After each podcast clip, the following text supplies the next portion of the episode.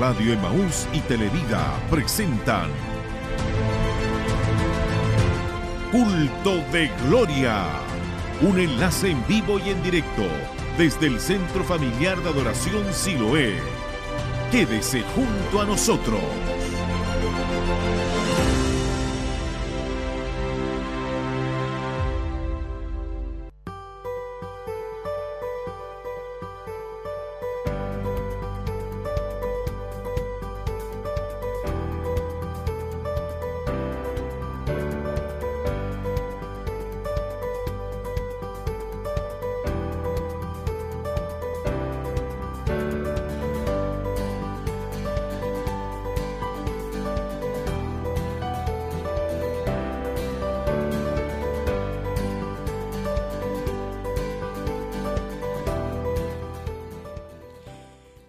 Bendiga a todos nuestros hermanos que nos estarán acompañando en este día. Estamos hoy día, jueves 25 de julio, ya mi hermano César me. Dios le bendiga grandemente en este día. Dios le bendiga, hermana María. Un placer trabajar con usted en esta hora. Saludamos a todos los hermanos que están en sintonía y le pedimos que no se separen de ella. Hay bendición en esta hora. Así es, mi hermano César. Vamos a ir un momento de oración antes de comenzar ya este enlace.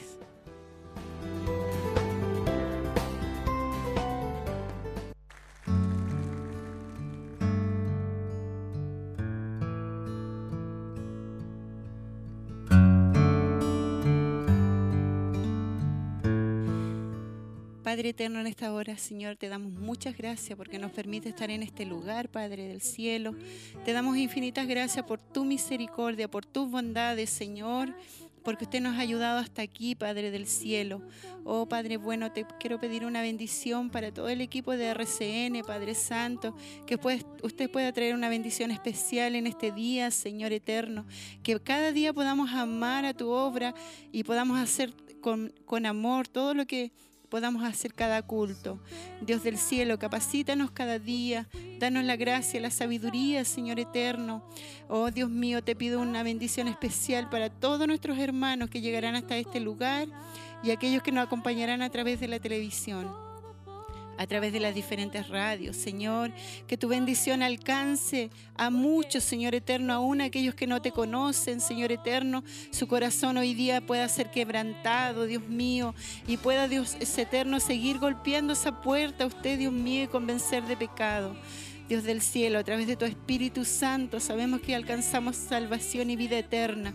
Y que este día sea un día de bendición para muchos, Señor, para levantar al caído, Señor, aquel que se ha quedado en el camino, que pueda nuevamente tener fuerza y levantarse y seguir caminando, Señor eterno. Sabemos, Dios eterno, que solamente contigo podemos seguir avanzando con tu ayuda, Padre del Cielo. Queremos bendecirte por sobre todas las cosas y que usted tome el control de todo lo que se hará en este lugar, Dios del Cielo, en el nombre de Cristo Jesús de Nazaret. Amén y amén. Soy aceptada y tú condenado.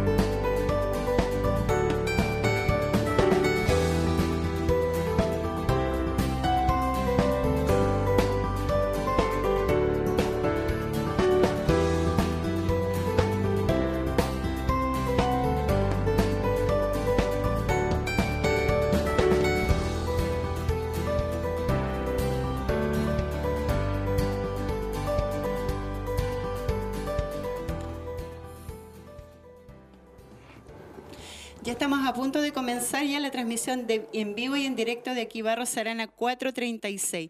Sabemos que hay una hermosa bendición en este día, una hermosa palabra junto a nuestro pastor eh, Pablo Martínez de la ciudad de Angol, mi hermano César. Así es, mi hermana María, tenemos visita desde Angol, un pancito fresquito también que viene de allá. Así que Dios bendiga a nuestro pastor Pablo Martínez, quien tiene la bendición de repartir el pan en esta tarde. Pan para usted y pan para mí y para usted también. Bendición en esta noche para que todos ustedes no se separen de la sintonía. Pero si ustedes pueden llegar aquí a Barros Arana 436, serán grandemente bendecidos. Así es, la invitación está extendida. Sabemos que muchos de nuestros hermanos salen tarde de sus trabajos, pero aún así están llegando de, llegan pasadito a las 8, 8 y media, pero no, es un motivo hermoso para poder llegar hasta este lugar, ya está todo preparado. Tenemos a nuestro hermano Daniel Vidal en la coordinación, así que seremos ya grandemente bendecidos en este día, ya está todo preparado. Hay muchos asientos para que usted pueda llegar también, mi hermano, mi hermana, así que no se pierdan nada de lo que sucederá en este día. Tenemos una vista, teníamos una vista a Así través de la pantalla de todos los hermanos que están llegando. Es una bendición. Hoy día jueves 25 de julio, mi hermana. Así es. Eh, ¿Cómo pasa el tiempo? Se nos está acabando el mes de julio ya, pero eh, ha sido de bendición para todos nosotros. Así es, mi hermano César, ha sido de bendición para todos nosotros. Eh, sin duda Dios ha tenido misericordia con nuestras vidas, así que qué mejor que le podamos exaltar en este día, glorificar, honrar y venir a escuchar una hermosa palabra de parte de Él, porque obviamente que Dios nos ama tanto que cada día se interesa por nosotros y está preocupado que podamos seguir avanzando y creciendo en su obra. Así es, si queremos, hermana María, saludar a nuestro obispo, eh, su esposa, la familia pastoral, Dios le bendiga mucho, le fortalezca. Delante conversaba con mi obispo y decía, no tengo tiempo de enfermarme, no tengo tiempo de descansar. Así que Dios fortalezca a nuestro obispo. Eh, sabemos que su agenda es muy apretada, es muy estrecha y Dios le dé eh, eh, para que pueda descansar también. Así que Dios bendiga a nuestro obispo.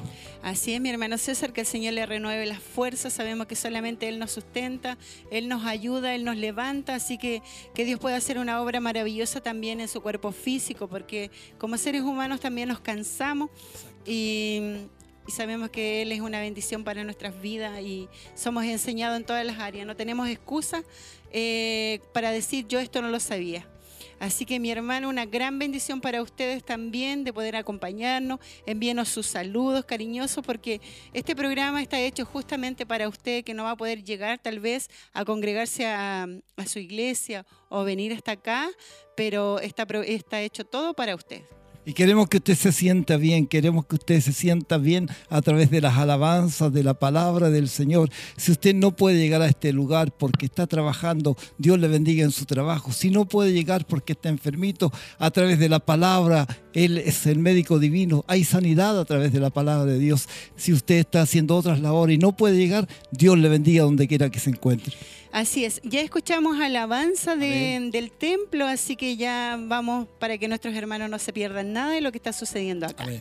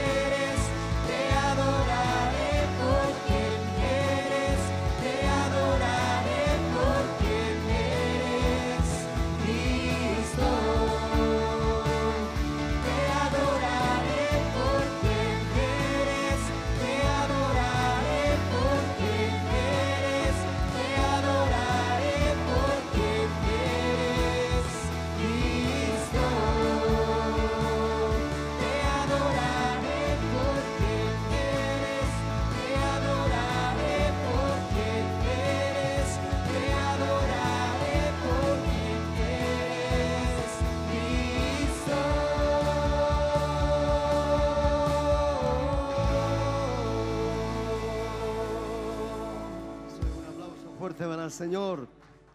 Le adoraremos porque Él es único. Alabado sea el Señor. Más fuertes aplausos. Que lo sientan en el extranjero. Hay que ver que esto está llegando más allá de la frontera, hermanos. Tenga la gentileza de sentarse, por favor.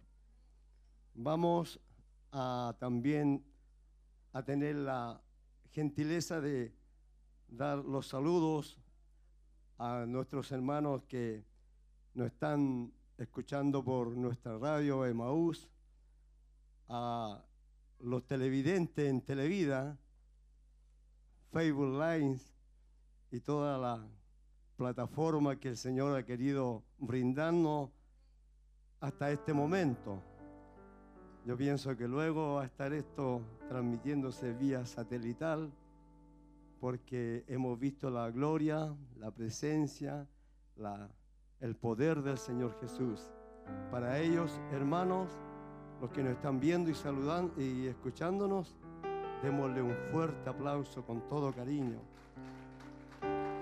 Más fuerte, hermano, más fuerte. Que ellos sientan, hay hermanos que están enfermos, hay personas que están postradas, hay hermanos que por ciertas circunstancias no pueden venir, pero están sintiendo que usted con ese aplauso le está brindando una gotita del amor de Cristo. Eso sí que es importante. Hay que ver que los hermanos necesitan de nosotros. Vamos a darle una pequeña reseña a la palabra del Señor en el Salmo 71. Oh, oh. Ah, Bueno, discúlpenme.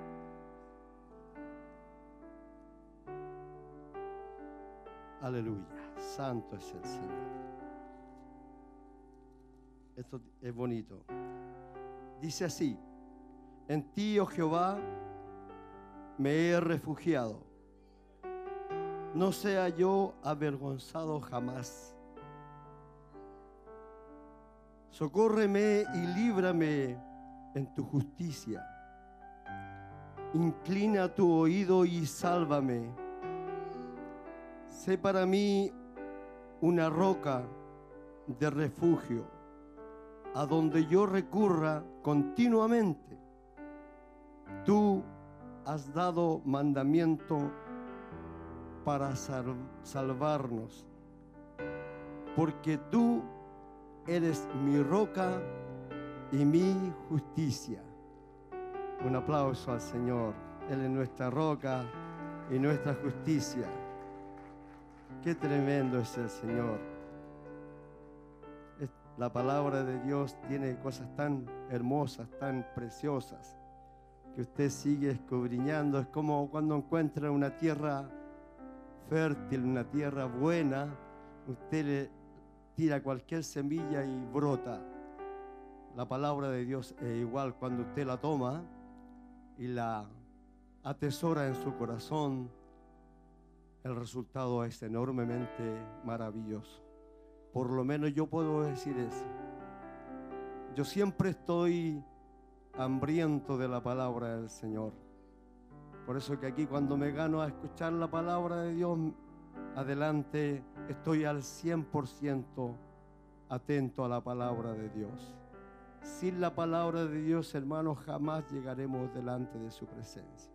Porque esa es la brújula, la guía, la que nos lleva a la presencia de este Cristo tan maravilloso. Bueno, pongámonos en pie para glorificar al Señor. ¿Me ayudan? Amén. Gloria a Dios, gloria a Dios, gloria a Dios. Seguiremos alabando con nuestro maravilloso coro que nos acompaña hoy. Amén.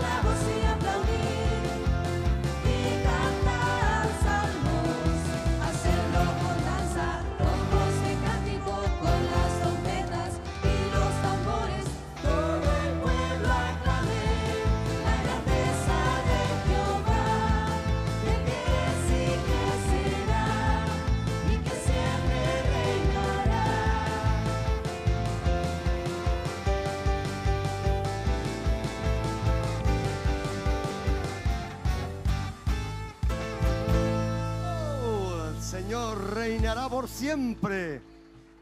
Y por siempre. Más fuertes aplausos para el Señor. Qué linda, qué preciosa esta alabanza. Cómo se expresa la gratitud del Señor, la esperanza, la confianza en el Señor Jesús. Hermano, denle un abrazo al que está a su lado ahí. Un abrazo fraternal, cariñoso. Díganle que le ama en el Señor. Somos hermanos en el Señor. Qué precioso. Antes ni uno nos conocíamos. Hoy, hoy somos hijos del Rey. Del menor al mayor. El grupo Renuevo también deseense muchas felicidades. Eso, muchas felicidades. Eso, ve qué precioso estar en coinonía, en amor en el Señor Jesús.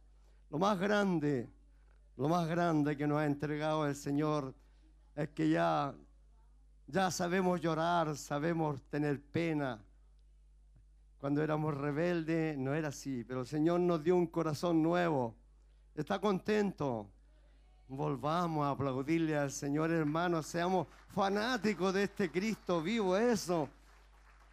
Qué precioso. Si este Dios, hermano, dice que arriba no nos vamos a cansar, vamos a estar con un cuerpo incorruptible, hermano. Entonces, yo voy a tener una bendición de mi Señor tremendamente grande, porque ya no voy a conocer mi cuerpo, voy a conocer solamente que lo que Él me va a entregar. Así que eso sí que es maravilloso. ¿Está contento con el Señor? Gloria a Dios. Ya en una hermosa alabanza, los hermanos ahí saltando, cantando, muy felices ahí con la, con la adoración al Señor. Queremos dar unos avisos también, Amén. hermano César. El día viernes 26 hay un culto de jóvenes a las 19.45 horas con lavamiento de pies. Así que todos los jóvenes están invitados ese día. El día sábado 27 está el encuentro de niños a las 19 horas. Todos los pequeños con sus papitos están invitados, sus amigos también lo pueden traer. El día mm, eh, domingo ya tenemos eh, nuestro culto de celebración. Eh, RCIN invita a las 9.30 y a las 10 de la mañana ya nuestro culto de celebración. Así que ya están dados los avisos y el lunes y martes, hermano César, que se me Exacto, estaba eso es lo importantísimo. Lunes y martes 29 y 30 de julio tenemos tiempo de sembrar, así que le hacemos esa invitación extendida a todos nuestros hermanos que mes a mes nos están apoyando, que este mes también ellos puedan estar junto a nosotros apoyándonos, porque cada llamado que usted hace es una bendición y así también podemos seguir avanzando. Sabemos que hay muchas radios y a través de las radios, de la televisión, somos muy grandemente bendecidos. Así es, importantísimo. Lunes y martes, a partir de las 10 de la mañana, tenemos tiempo de sembrar. Así que saludamos a todos aquellos hermanos que están, como usted decía, cooperando cada mes. También saludamos, hermana María, a los auditores, porque hay, hay personas que no pertenecen a la iglesia, pero sin embargo ellos están cooperando, están trabajando, están apoyando la obra. Así que Dios bendiga mucho a los hermanos y hermanas auditoras para que el día lunes estén junto a nosotros. Así es, es, hay algo especial en el templo, así que vamos a ir a un momento de oración. Por eso que rompe los corazones más duros, Dios, y nos deja verdaderamente, especialmente como para que tú toques y se exprese la gratitud. Amado Dios, amado Rey, qué grandes son las estrellas, qué grande es el universo, Señor pero dice que en un abrir y cerrar de ojos estaremos delante de su divina presencia. Que va a ser maravilloso, Dios. No habrá pena, no habrá dolor. Estaremos, estaremos delante de su presencia, mi Dios. Usted nos acariciará como un padre, nos dará ese cariño que necesitamos en esta tierra. Te damos gracias, mi Rey, mi Señor, mi adorado Padre. Eres un buen amigo en el momento que te necesitamos. Ahí estás tú, Dios, para socorrernos, para guiarnos, para llevarnos a una exactitud que es la salvación. Divino Padre, bendice, bendice mi Señor al predicador, sus cuerdas vocales, úngele, Señor, todo su cuerpo, Padre. Fortalécele, Señor, quítale ese cansancio, porque el viaje fue largo, Dios. Pero para ustedes no hay nada imposible. Padre, la unción especial para que nosotros podamos recibir, Dios, estar atento a lo que viene. Esto sí que es un buen alimento para mi alma y para el alma de mis hermanos. Gracias, Padre, porque esto recorrerá miles y miles de kilómetros, atravesará frontera y llegará más allá del que quiera oír tu palabra, mi Dios. Gracias, mi Rey, mi Señor y mi Salvador. Nos levantaremos, exaltaremos, adoraremos y expresaremos nuestra gratitud hacia ti, Padre, porque eres muy bueno, como siempre lo digo, muy bueno. Gracias, mi Rey. En el nombre de su Hijo amado, para su gloria, mi Dios. Amén y amén. Nos ponemos en pie y vamos a darle un gloria a Dios a este Señor. Gloria a Dios, gloria a Dios, gloria a Dios. Seguiremos alabando al Señor. Esto, no, esto está comenzando recién. Así que tenemos aquí hasta las 2 de la mañana. ¿Qué le parece? Amén. Amén. Entonces, ahí está el grupo Renuevo para expresar su alabanza y la gratitud al Señor. Amén.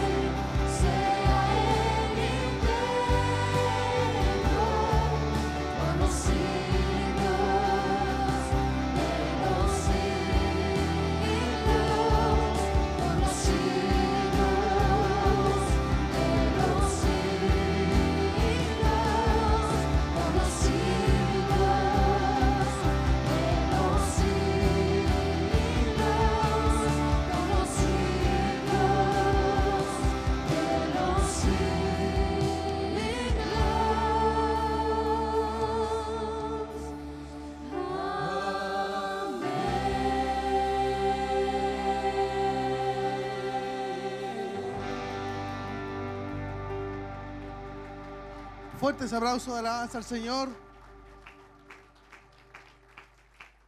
Gracias le damos al Señor porque podemos estar en su casa de oración, amén. Tome su asiento. Así es, ya una hermosa adoración, ya pronto ir al mensaje, estamos a minutos, ya está nuestro pastor eh, Pablo Martínez junto a su esposa, lo podemos divisar a través de la televisión. pantallas. Así a través de las cámaras podíamos ay, Divisar. perdón, divisar, se me trancó con el frío parece. Sí, parece. divisar a nuestro pastor eh, de Angol. Así es. Ese está con su esposa. Así es, Así está bien va a ser una bendición grande. Amén. Hermano, ¿usted parece que ya tiene la cita bíblica? La que tenía. La tenía. Bueno, el, el tema es, eh, la cita bíblica está en 28, Jeremías 21, 8. Em, Algo grande, ¿ah? Sí, algo grande. Yo le voy a dar el tema. Exactamente. Que- Es algo grande la cita bíblica de esta noche. Yo creo que lo va a estremecer a usted como me estremeció a mí, porque es importantísimo. Así, el tema es las puertas del infierno. Jeremías 21, 8. Qué La lindo. verdad que No es que sea lindo la puerta del infierno, sino No, que lo que Dios pues mensaje. va a hablar hacia nuestras vidas. Eso es lo importante. Así es. Bueno, el Señor siempre nos habla en las áreas que necesitamos. Últimamente nos ha hablado mucho sobre la oración, el arrepentimiento. Así que nuevamente Dios nos va a hablar. Así es. Que, hermana, quiero ah, vamos al templo. Hay algo especial, vamos a disfrutar de ello.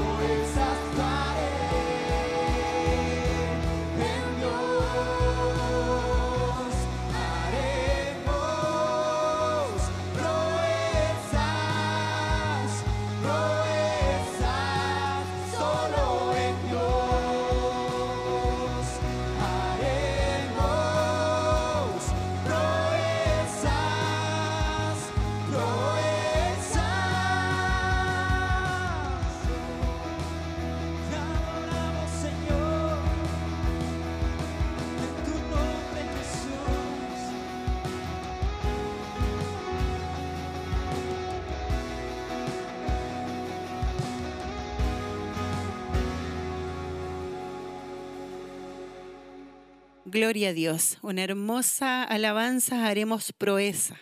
¿Qué le pareció? Muy, muy bueno lo que estamos viviendo en el Templo Siloé a través de la alabanza del Grupo Renuevo de Hermana María. Así y es. ahora sí que tengo el tema, Hermana María, lo encontré. Amén. Jeremías capítulo 21, versículo 8. El tema es las puertas del infierno. ¿Qué le parece a usted? Uf, duro mensaje me parece, pero bueno, el Señor sabe por qué nos va a hablar en esa área junto a nuestro pastor de Pablo Martínez de Angol. Nos trae ese hermoso mensaje que sabemos que el Señor por algo nos va a hablar porque Él quiere que sigamos en crecimiento, que no nos olvidemos de Él, que sigamos avanzando. Exacto, yo creo que nos va a decir cómo escapar de, la- de las puertas del Así infierno. es, así yo creo es. que nos va a dar la clave, a pesar de que como cristianos nosotros sabemos cómo podemos escapar. Solamente en la sangre de Jesucristo nosotros podemos ser libertados. Así que Así Dios le bendiga a usted que está a través de la televisión, a través de la radio, a través de internet. Dios le bendiga donde quiera que se encuentre. Hay mensaje y hay una tremenda bendición, hermana María. Así es, no queríamos que usted se aparte de la sintonía, que nos acompañe hasta el final, porque sabemos que así como Dios nos va a hablar en- a nosotros acá, también Dios le va a hablar a usted, porque necesitamos cada día ser eh, instruidos por la palabra, ser instruidos por nuestro Padre, y sabemos que Dios ministra el corazón de los pastores para que nos hablen ah, eh, la verdad. As- eh, necesitamos saber la verdad cada día. Exactamente, Dios levanta hombres, siervos de Dios, para que ellos puedan eh, predicarnos, para que ellos puedan enseñarnos y dirigirnos a la vez para poder llegar a ese camino perfecto que se llama Jesucristo. Él dice en la Escritura, yo soy el camino, yo soy la verdad y yo soy la vida. Y nadie viene al Padre sino por mí. Así es, Él se presenta en, en las escrituras como nuestro abogado, como nuestro intercedor, como el Dios Todopoderoso, como Él murió por nosotros, Él derramó hasta la última gota de sangre para que nosotros alcancemos la salvación y la vida eterna. Entonces por eso mismo Él quiere que nosotros le amemos. De verdad que nosotros necesitamos conocer cada día más a Dios y necesitamos amarle. Sabemos que como dice el mensaje, pero Él no creó el infierno para, para ningún ser humano. Él lo creó para, para aquel que se rebeló contra Él. Entonces muchas veces, por eso Él nos habla a tiempo y fuera de tiempo. Así que hoy día no es, eh, no es una casualidad que nos hablen nuevamente de esta hermosa palabra que recibiremos. Así que usted, hermano, en casa, en el trabajo, donde quiera que se encuentre, atento a la palabra del Señor. Ya estará Así nuestro es. pastor Pablo Martínez de la ciudad de Angol, estará con este tremendo mensaje, las puertas del infierno. Y le podemos agregar, no, prevalec- no prevalecerán. Eh, Así es. Hermano, César le quería compartir que Amén. llamó nuestra hermana Macarena Enríquez de Angol y Gloria dejó cariñoso saludo para todos los hermanos de Chillán y también para nuestro pastor Pablo junto a su esposa. Así que cariñosos saludos también para ella y para todos nuestros hermanos de Angol que sabemos que nos tienen que estar escuchando también allá. Siempre nos están saludando. Así que yo me añado a su saludo un abrazo fraterno grande para todos los hermanos de Angol, de Angol, y no solamente de Angol, sino que de Talcahuano, de muchos lugares donde nos estén escuchando o nos estén viendo. Dios les bendiga mucho. Les invito a que se queden en sintonía si no pueden estar aquí, porque la palabra de Dios viene con poder en esta noche. Así es, mi hermano César. Ya vamos prontamente a ir al templo. Hay una para seguir compartiendo Amén. las alabanzas.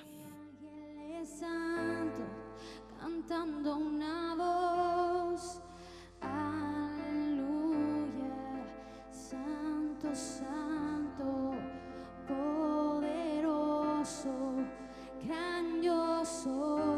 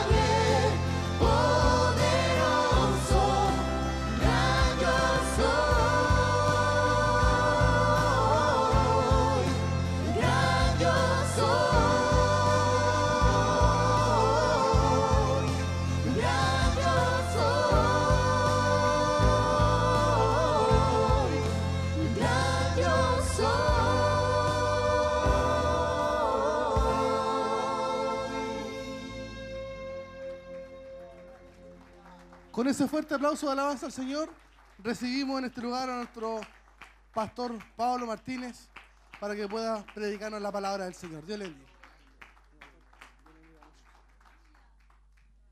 Que el Señor le bendiga, hermano. Puede sentarse. Bendito es el nombre del Señor. Qué lindo es poder alabar, bendecir el nombre del Señor, exaltar el nombre del Señor. Es una bendición, amén. Santo es el nombre del Señor. Reciban los saludos de la iglesia de la ciudad de Angol, amén. Para quienes no saben todavía dónde está ubicado la ciudad de Angol, es una ciudad de 60 mil habitantes que pertenece a la región de la Araucanía y está a unos 30 kilómetros de la carretera Ruta 5 Sur que va hacia Temuco, muy cerquita de Coyipulli. Ahí estamos junto a mi familia trabajando en la obra del Señor. Amén, llevando la palabra del Señor. En esta, en esta hora me acompaña mi esposa y andan tres de mis hijos. Amén. Uno de ellos se encuentra fuera de, la ciudad, por eso no, no nos pudo acompañar en este día. Amén, pero contento de que también mi familia, parte de mi familia, me haya podido acompañar. Y agradecido también de esta oportunidad que nuestro obispo nos ha extendido para poder compartir junto a ustedes en esta noche una palabra del Señor, en donde esperamos que todos, yo principalmente y usted también, ¿cierto?, podamos ser bendecidos por la palabra del Señor. Y si tiene su Biblia, por favor, ábrala conmigo en el libro de Jeremías, capítulo 21, versículo 8.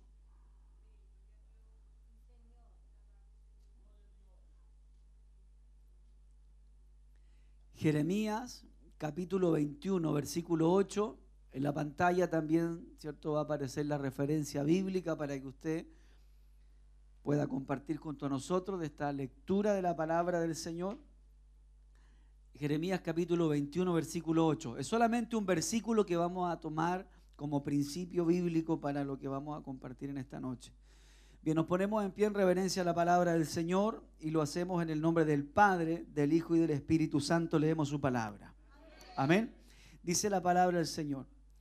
Y a este pueblo dirás, así ha dicho Jehová, he aquí pongo delante de vosotros camino de vida y camino de muerte. Volvamos a leerlo nuevamente.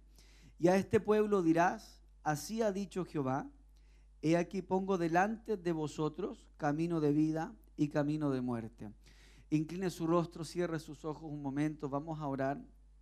Padre nuestro que estás en el cielo, en el nombre de Jesús en esta noche, Señor, vamos una vez más delante de su santa presencia para darle gracias por este tiempo que nos regala, Señor, para poder adorarte, alabarte, Señor, pero también, Dios mío, para recibir el consejo que viene por tu palabra.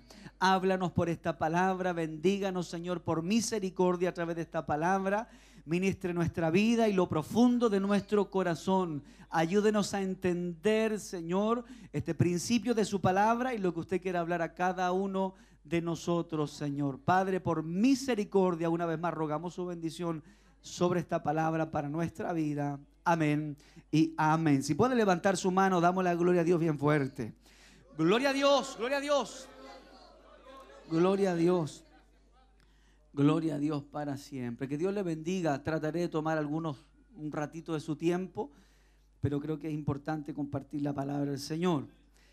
Eh, solamente para entender el enfoque del tema que vamos a compartir, del mensaje que vamos a abordar en esta noche, el, el título es A las puertas del infierno.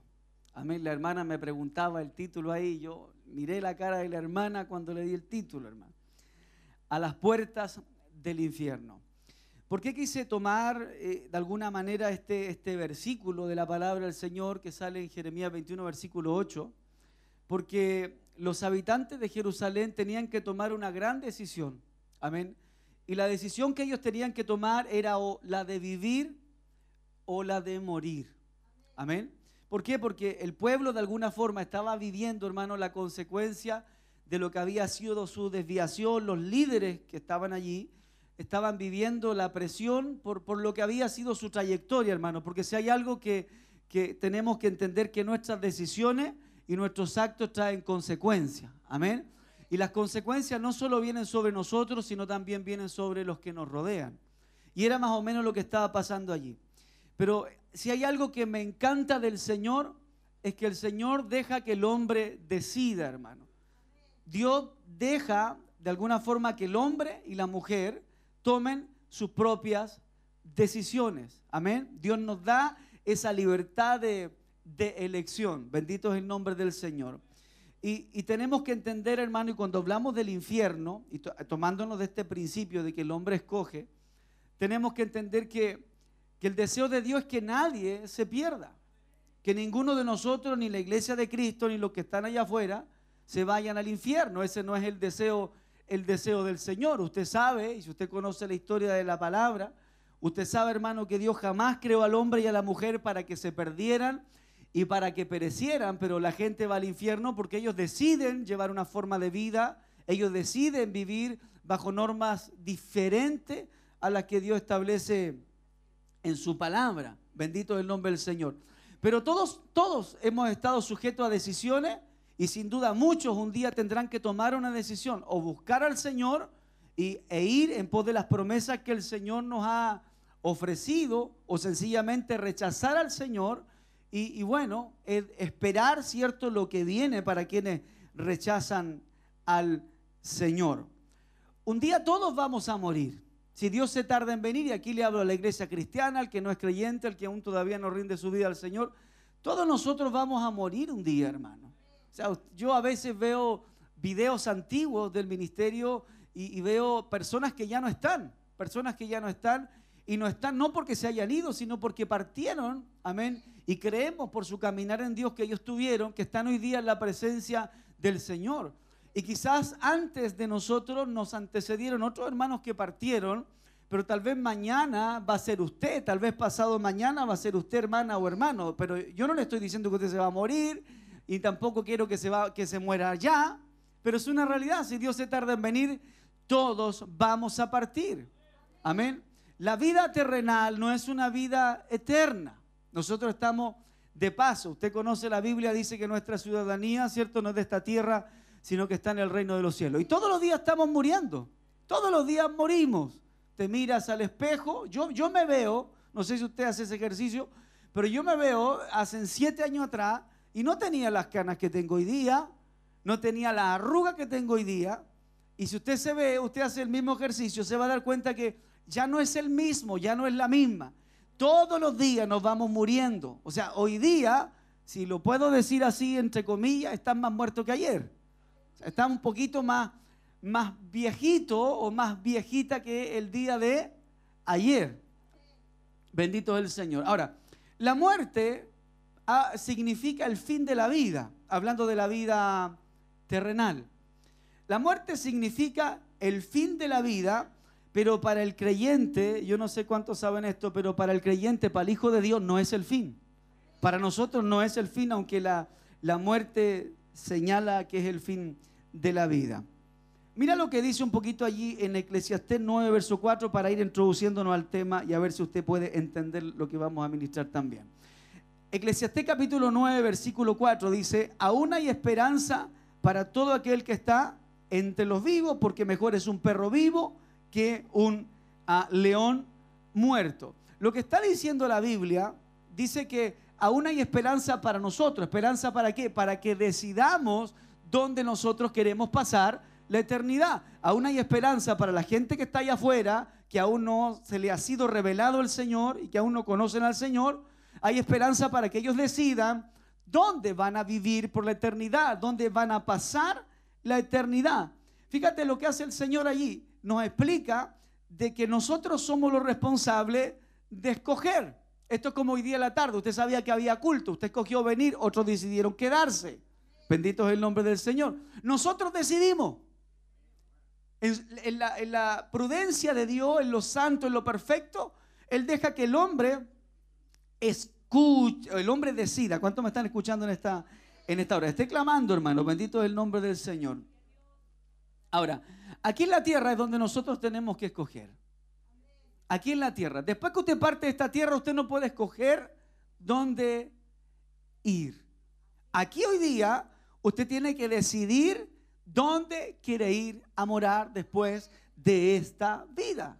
aquí en la tierra. Hoy día nosotros hemos ido, y me imagino que usted también ha ido a, funerales donde la gente parte, donde la gente fallece, ¿cierto?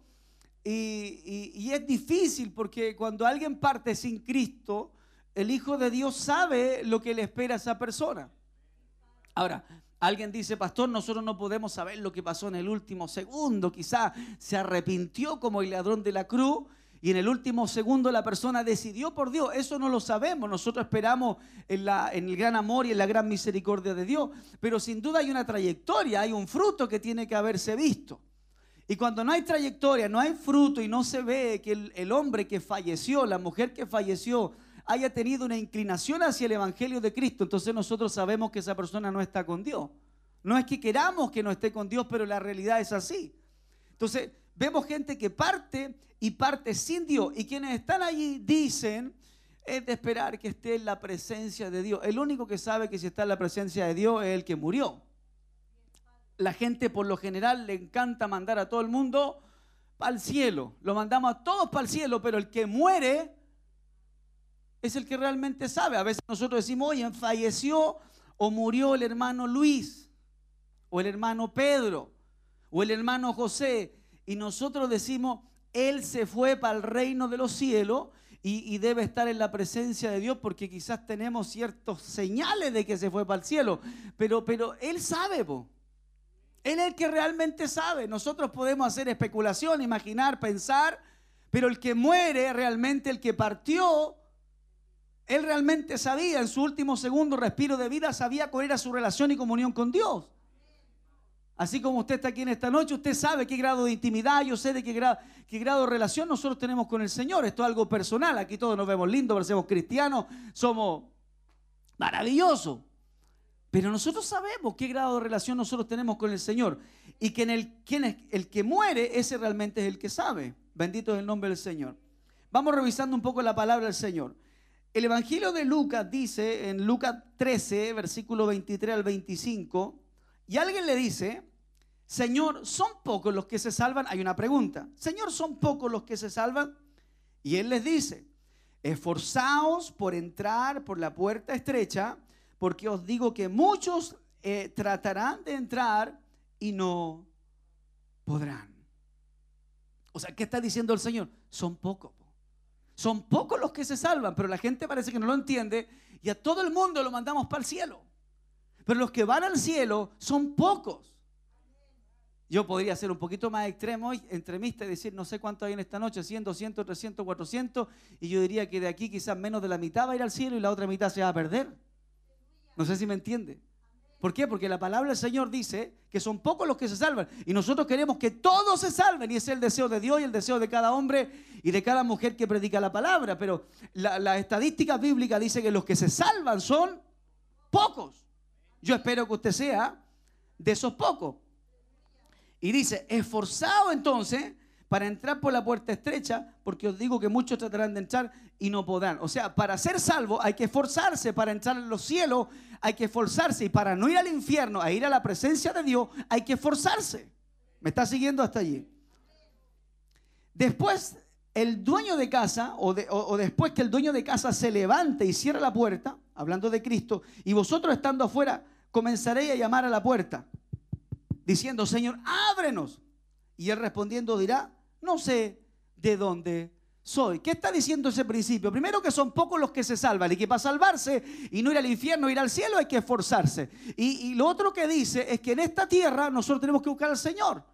Después usted no va a tratar de entrar y, va a tratar de meterse ahí al cielo y va a tratar de salir del infierno. No, eso no se puede. Aquí se decide.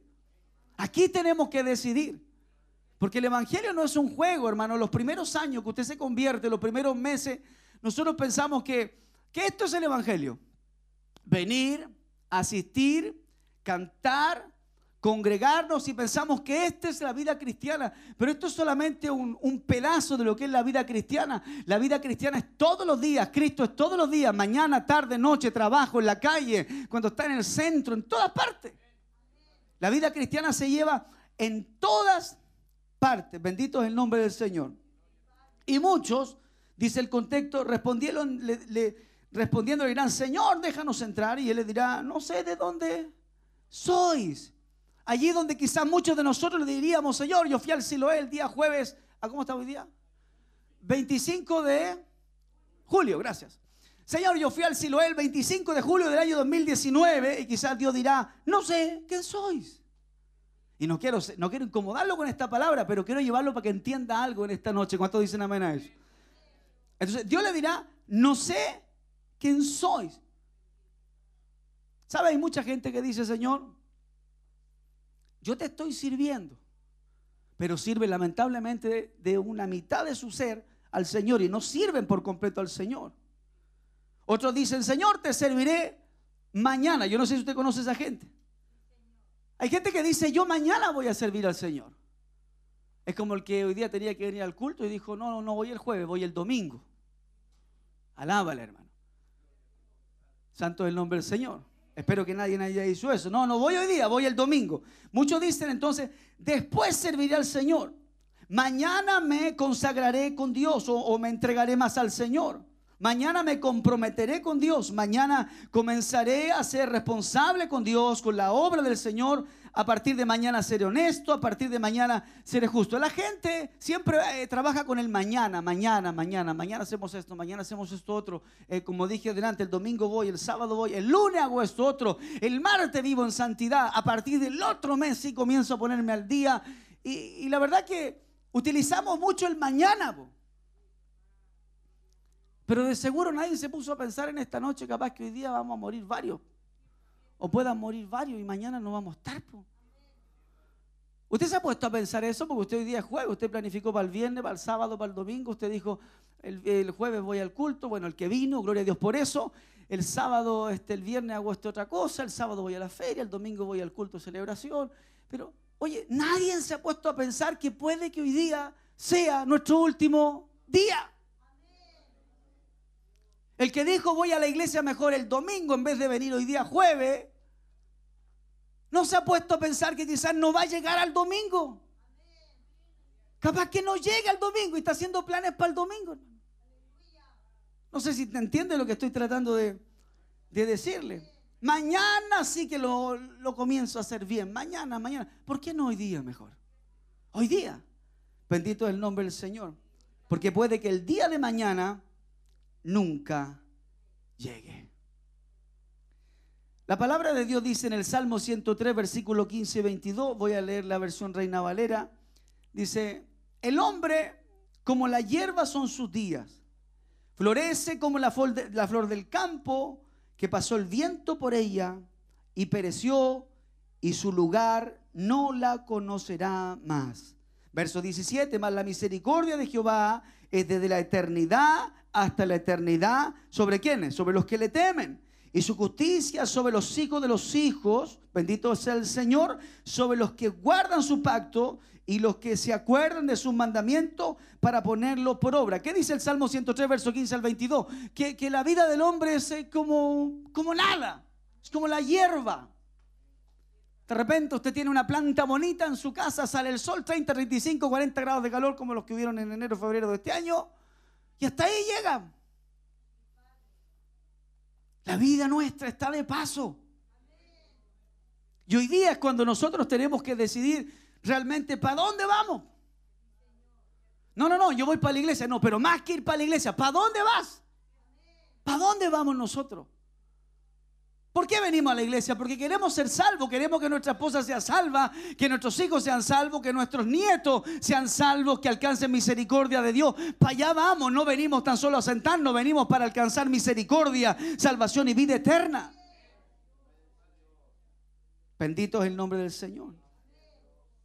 Mira lo que dice Santiago capítulo 4, versículo 13 al 17, la versión Reina Valera también. Dice, no os gloréis del día de mañana. Vamos ahora, los que decís, hoy y mañana iremos a tal ciudad y estaremos allá un año y traficaremos y ganaremos cuando no sabéis lo que será mañana. Porque, ¿qué es vuestra vida? Dice Santiago. ¿Qué es vuestra vida? Ciertamente nuestra vida es nieblina que se aparece por un poco de tiempo y luego se desvanece. En lugar de lo cual deberíais decir, si el Señor quiere, viviremos y haremos esto y aquello, hermano. Esto es para la gente que tiene que tomar decisiones. Quizás a través de la radio, hermano, hay gente que está tomando decisiones. Este, me caso, no me caso, me voy, no me voy, me cambio de ciudad, de ciudad, no me cambio de ciudad. ¿Qué hago? Y están muchos a punto de tomar grandes decisiones y algunos ya las tomaron sin preguntarle al Señor y dicen, ya sé, me voy a ir para el norte, me voy a ir para el sur, me voy para el oriente, me voy para el poniente, ya tomé la decisión. Cuando en realidad Santiago dice, deberíamos decir mejor, si el Señor quiere, si es la voluntad de Dios viajo, si el Señor quiere me voy para el sur, si el Señor quiere voy al norte, si Dios no quiere no voy a ninguna parte. ¿Por qué? Porque ¿qué es vuestra vida? Es como la neblina que se aparece por un poco de tiempo y luego se desvanece. ¿Qué sacamos con irnos para el norte, para el sur, para el oriente para el poniente si quizás en dos, dos, tres días más te vaya a morir? ¿O no? ¿Quién conoce tu futuro, hermano? Dios, Cristo. Él conoce su futuro. El Señor conoce lo que Él tiene para el día de mañana para usted. El Señor sabe lo que Dios tiene para usted. ¿No es mejor preguntarle al Señor? Bendito sea Dios para siempre. Entonces, ¿qué está diciendo Santiago? Que nuestra vida es como la nieblina, así como día en la mañana había nieblina, después salió el sol, se fue la nieblina, no duró nada. Así somos nosotros, estamos de paso, no duramos nada aquí en la tierra, hermano. Parece que fue ayer cuando estábamos jugando a, la- ¿cómo se llama? A, la- a las polcas, ¿sí o no? Y hoy día, mira, estamos muriendo. O sea, me refiero, hoy día ya estamos más viejos. Ayer andábamos jugando al cinturón, a la libre, al tombeo, a ¿qué más? A la escondida. Y hoy día eres un adulto, eres abuelo, eres abuela, eres tatarabuelo. Y el tiempo pasa, la vida es como la nieblina, hermano. Por eso es importante ocupar nuestro tiempo de la mejor manera y decidir bien en este tiempo. No debemos afanarnos. Oye, este mundo nos bombardea tanto, hermano. Cualquier cosa nueva que sale en la televisión la queremos comprar. Celulares, autos, casa, las inmobiliarias te venden de todo, hermano. Yo no sé cómo hacen, hacen tanta cosa en espacios tan chicos. Y nos afanamos y cada vez queremos más, y queremos más, y queremos más, y queremos más. Cuando yo llegué al ministerio, ¿sabe usted que... Y este no es ningún palo para los que han sido bendecidos, gloria a Dios por eso, pero cuando yo llegué al ministerio y yo era portero, oye, cuidábamos 40 bicicletas allá afuera. Hoy día ya no hay bicicleta, andan todos en auto. Santo el Señor. Si el problema no es que anden en auto, el problema es que ahora ya no, les, no, no quieren cualquier auto, sino que tiene que ser el mejor auto. O sea, ya no nos falta un auto, sino que queremos el auto el más caro, el más, el, el más bacán, así disculpa la palabra, pero el, el- el- mejor auto. Y no es malo. Si Dios te bendice y puedes darte ese gusto, gloria a Dios por eso. Pero no te das cuenta que en tu esencia hay un afán. Y eso es delicado. Bendito el nombre del Señor. Mateo capítulo 16, versículo 26. Se escucha, dice, pues, ¿qué, provecho obtendrá el hombre si, si ganar el mundo entero, pero pierde su alma? ¿O qué dará un hombre a cambio de su alma? Quizás lo que te doy son pequeños ejemplos, pero, pero hoy día hay, hay gente que se afana. Hay gente que se afana. Yo, a mí no me gusta dar de latigazos, pero hoy día mismo quedaron, se quedaron muchos trabajando, pudiendo venir y no vinieron y se quedaron trabajando. Yo entiendo, yo siempre se lo digo a mis hermanos allá en Angolio, yo, yo entiendo cuando, cuando, por ejemplo, el jefe te dice, no te puedes ir y te tienes que quedar, te tienes que sujetar, pero hay muchos que siendo independientes, teniendo ellos sus propios, siendo ellos sus propios patrones, no deciden por Dios y simplemente deciden por otras cosas. Entonces, es entendible cuando alguien no sirve a Dios, no se congrega, no llega a orar, no llega a los, ayunos, no llega a sus responsabilidades con la obra de Dios, porque tiene un jefe, cierto que quizás ciertos días lo, le exige un poco más. Eso se entiende. Pero no se puede entender cuando alguien teniendo su propio negocio o siendo independiente y pudiendo hacerse su propio horario, no le da la prioridad al Señor que debería darle. No sé si me entiende. A eso nos referimos a priorizar. ¿Por qué? Porque eso marcará la dirección que estamos tomando, hacia dónde vamos. Si el Hijo de Dios no puede vivir su vida como con la política del ladrón de la cruz, diciendo, bueno, si no importa, total, el último segundo yo me puedo arrepentir. Y tiene toda la razón. Todos los que estamos aquí, los que nos ven por radio, televisión, internet y todo lo que se está transmitiendo, hermano, todos tenemos la posibilidad de arrepentirnos, aunque sea en el último segundo. La pregunta es si no tenemos ese tiempo. Sabe que yo conversaba con un eh, conductor del SAMU y, él me contaba allá en el sur eh, la gran cantidad de accidentes automovilísticos que él había tenido que ir a socorrer en la carretera. Y, él me, yo le explico, a ver, ¿cómo es? Yo le pregunté a él cómo eran los accidentes, porque cómo tan rápido la gente fallecía mucho instantáneamente. Y me dijo, la mayoría de los accidentes que son mortales, la gente no agoniza, la gente muere en segundos. Muere en segundos. El cinturón de seguridad, me decía, si no está bien puesto, el, el tirón que se pega aquí es brutal y se rompen todo esto, la pelvis y todo esto acá. El, el- si el- cinturón aquí arriba no está bien cruzado, a veces el puro golpe le quiebra las costillas y se mueren por dentro, no pueden hablar, no pueden moverse, mueren en segundos. Entonces el, Hijo de Dios no puede vivir bajo esa política del ladrón de la cruz diciendo en el último me arrepiento, porque si no está ese último minuto,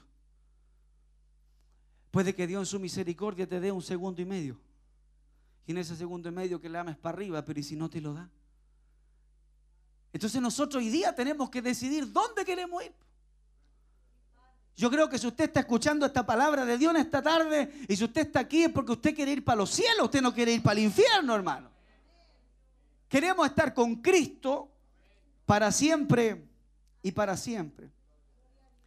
¿De qué sirve alcanzar tantas cosas si lo más importante se está desintegrando, hermano? ¿De qué sirve ganar el mundo y ganar un montón de cosas materiales?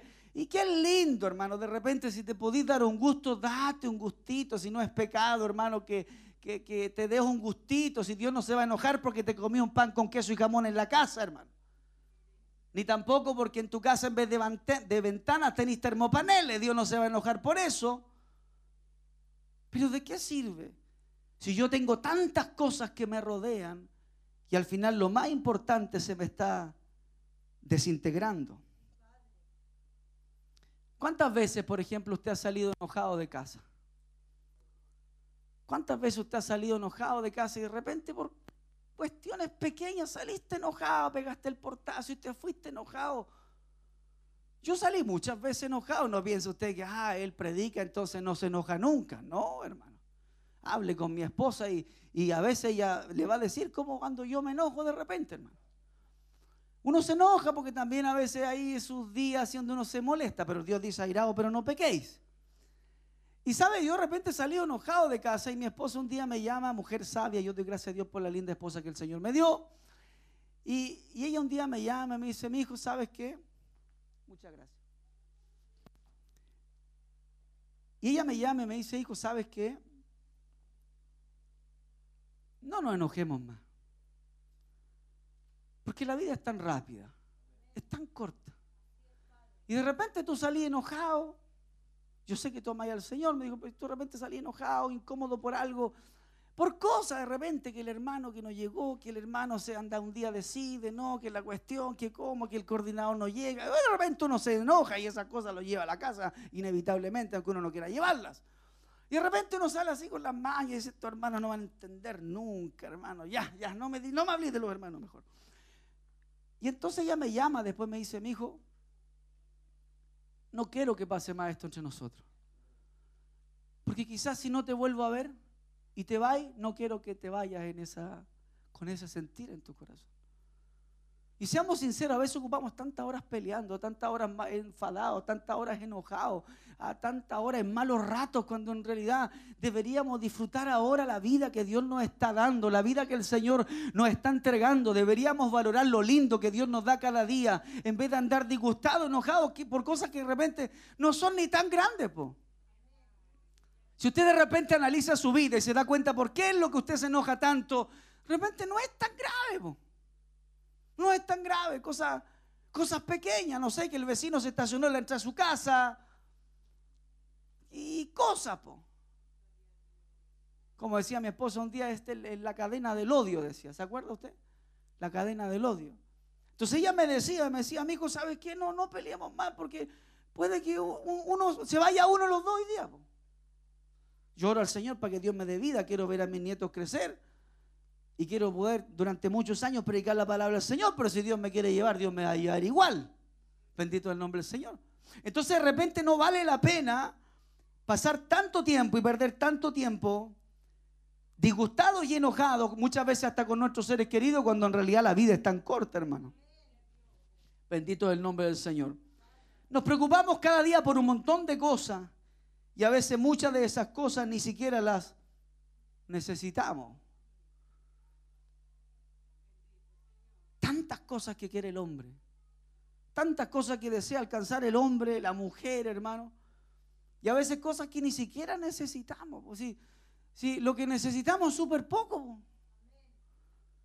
Pero usted no se puede ver con saldo a favor en la tarjeta porque eh, no- la tiene que ocupar.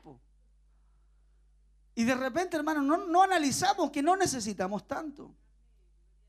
Primera de Timoteo capítulo 6, versículo 8 al 11. Así que teniendo sustento y abrigo, estemos contentos con esto. Y listo. Con sustento y abrigo suficiente. Pero no, tiene que, tenemos que agregarle y le agregamos y le agregamos y le agregamos. Y de repente ni siquiera necesitamos lo que le estamos agregando a nuestra vida, sino que más que agregarnos beneficios, nos agregamos presiones, problemas, preocupaciones. Yo no estoy en contra del que se compre un auto, hermano, para servir al Señor, pero de repente ahí están los hermanos con la presión, que la leche del auto, que la cuota que no les alcanza y están en la iglesia pensando en la cuota del auto, están en la iglesia pensando en la cuota del hipotecario, están en la iglesia pensando en lo que no han podido pagar y te das cuenta que hay comprado cosas que no necesitas. Simplemente las querías tener, pero no eran tan relevantes. po. Y nuestras decisiones, hermano, involucran a la gente que nos rodea. Yo a veces miro a mis pequeños, tengo cuatro hijos, miro al más chico de mis hijos, tiene cinco años, y, lo miro y digo, él es un inocente, él, él va a hacer lo que los papás hagan y va a ir para donde los papás vayan. Entonces yo digo, Señor, líbrame de tomar malas decisiones, líbrame que mis hijos vivan la consecuencia de un mal acto que yo pueda cometer. Tus decisiones traen consecuencias sobre la familia que te rodea. Traen una consecuencia. Bendito es el nombre del Señor.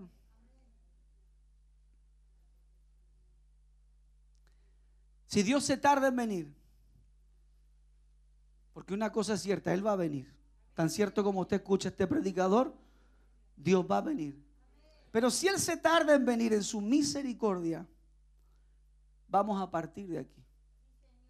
Nos vamos a ir de esta tierra. Hebreos capítulo 9, versículo 27 así como está decretado que los hombres mueran una sola vez y después de esto el juicio. Si usted cree que usted va a vivir eternamente, aquí abajo no es así. Yo le hablaba a los hermanos el otro día en un mensaje, les decía yo, hermano, ¿cuántos millonarios? ¿Cuánta gente? Porque hay gente que tiene mucha plata. Yo no, no hablo de la gente que tiene 10 millones en el banco, 100 millones, ni tiene un millón de dólares en el banco. Hay gente que tiene mucho dinero. Y mucha de esa gente que tiene mucho dinero, y quiero decir también, hacer un paréntesis, Dios ama también a esa gente, hermano. No piense que Dios solamente ama a los pobres, no es eso. Dios ama a todo aquel que viene a Él. El problema es que muchos de los que tienen mucho tienen su corazón demasiado endurecido. Entonces yo digo, ¿cuánta de esa gente que tiene tanto dinero en sus últimos segundos de vida que quisieran pagar millones de millones de millones para tratar de añadir algunos minutos o algunos días de, vida a su existencia, pero esa plata no les sirve, eso que ellos tienen no les sirve, los millones de millones que hayan juntado a través de su vida no les sirve. ¿Cuánta gente quisiera tener una tendencia de vida prolongada, pero el dinero no les sirve? Y un día esa gente, como muchos de nosotros, vamos a tener que morir, pues está establecido para los hombres que mueran. Bendito es el nombre del Señor. Ahora, aunque Hebreo señala que un día moriremos, si el creyente de esta tierra, escucha bien, se arrepiente con todo su corazón de su falta y pecado, y sus frutos son los frutos de un hijo de Dios, alcanzará misericordia. Pero si el rico de los ricos, aún con todo el dinero del mundo, aún estando en su soberbia, orgullo y rebeldía, no se arrepiente, no alcanzará misericordia. Pero el Hijo de Dios o aquel que teme al Señor, sea cual sea su nombre, su edad, su color de piel, si se arrepiente alcanzará misericordia. Si su fruto son frutos dignos de un Hijo de Dios, alcanzará misericordia. Porque sin fruto, escuche bien, y esto va para el rico, para el pobre, para el humilde, para el acaudalado, sin fruto no hay salvación. Sin fruto, escúchelo, no hay salvación. En Juan capítulo 3, capítulo, capítulo 3, versículo 7 al día, hablando Juan, dice, pero cuando vio, solamente para relatarlo, dice, pero cuando vio que muchos de los fariseos y saduceos venían para el bautismo, le dijo camada de víboras, en la versión que estoy leyendo. ¿Quién nos enseñó a huir de la ira venidera? De la ira venidera. Por tanto, dice, dad frutos dignos de arrepentimiento y no ah, presumáis que podéis deciros a vosotros mismos, tenemos a Abraham por padre, porque os digo que Dios puede levantar hijos de Abraham aún de estas piedras. ¿Qué es lo que estaba diciendo Juan ahí a la gente? Que la gente tenía que tener fruto, no religión, tenía que tener fruto si quería ser salvo, si quería vivir por la eternidad. Había, tenía que haber fruto en su vida. Pero además le estaba diciendo algo importante, es que la salvación no se hereda. Escúchelo, la salvación no se hereda. Mi madre era cristiana, sí, pero tú tendrás que tomar un día una decisión. Oh, pastor, mi, mi, padre era cristiano, sí, gloria a Dios por eso. Él debe estar en la presencia de Dios y ya partió, pero tú tienes que tomar una decisión. Mis hijos tienen que tomar una decisión. No crea usted que porque yo predico la palabra, mis hijos son salvos, porque hay gente que dice, la Biblia dice, sé salvo tú y será salvo toda. Espérate, ellos tienen que decidir. Ellos tienen que tomar su decisión un día. Sí, hay esperanza para ellos. La palabra de Dios está en la casa. La luz alumbrará de alguna forma a nuestra familia. Pero ellos tienen que tomar una decisión.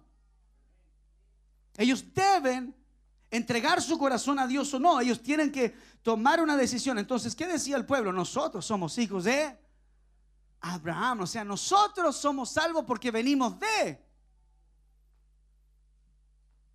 No importa cuál sea tu apellido, no importa cuál haya sido tu cuna, no importa del hogar donde tú vengas, un día estarás sujeto a una decisión, como estaba el pueblo allí en Jeremías. Ellos tenían que decidir o vivir o morir. Y cuando se toma esa decisión, se toma aquí en la tierra, no se toma fuera de la tierra, se toma aquí en la tierra.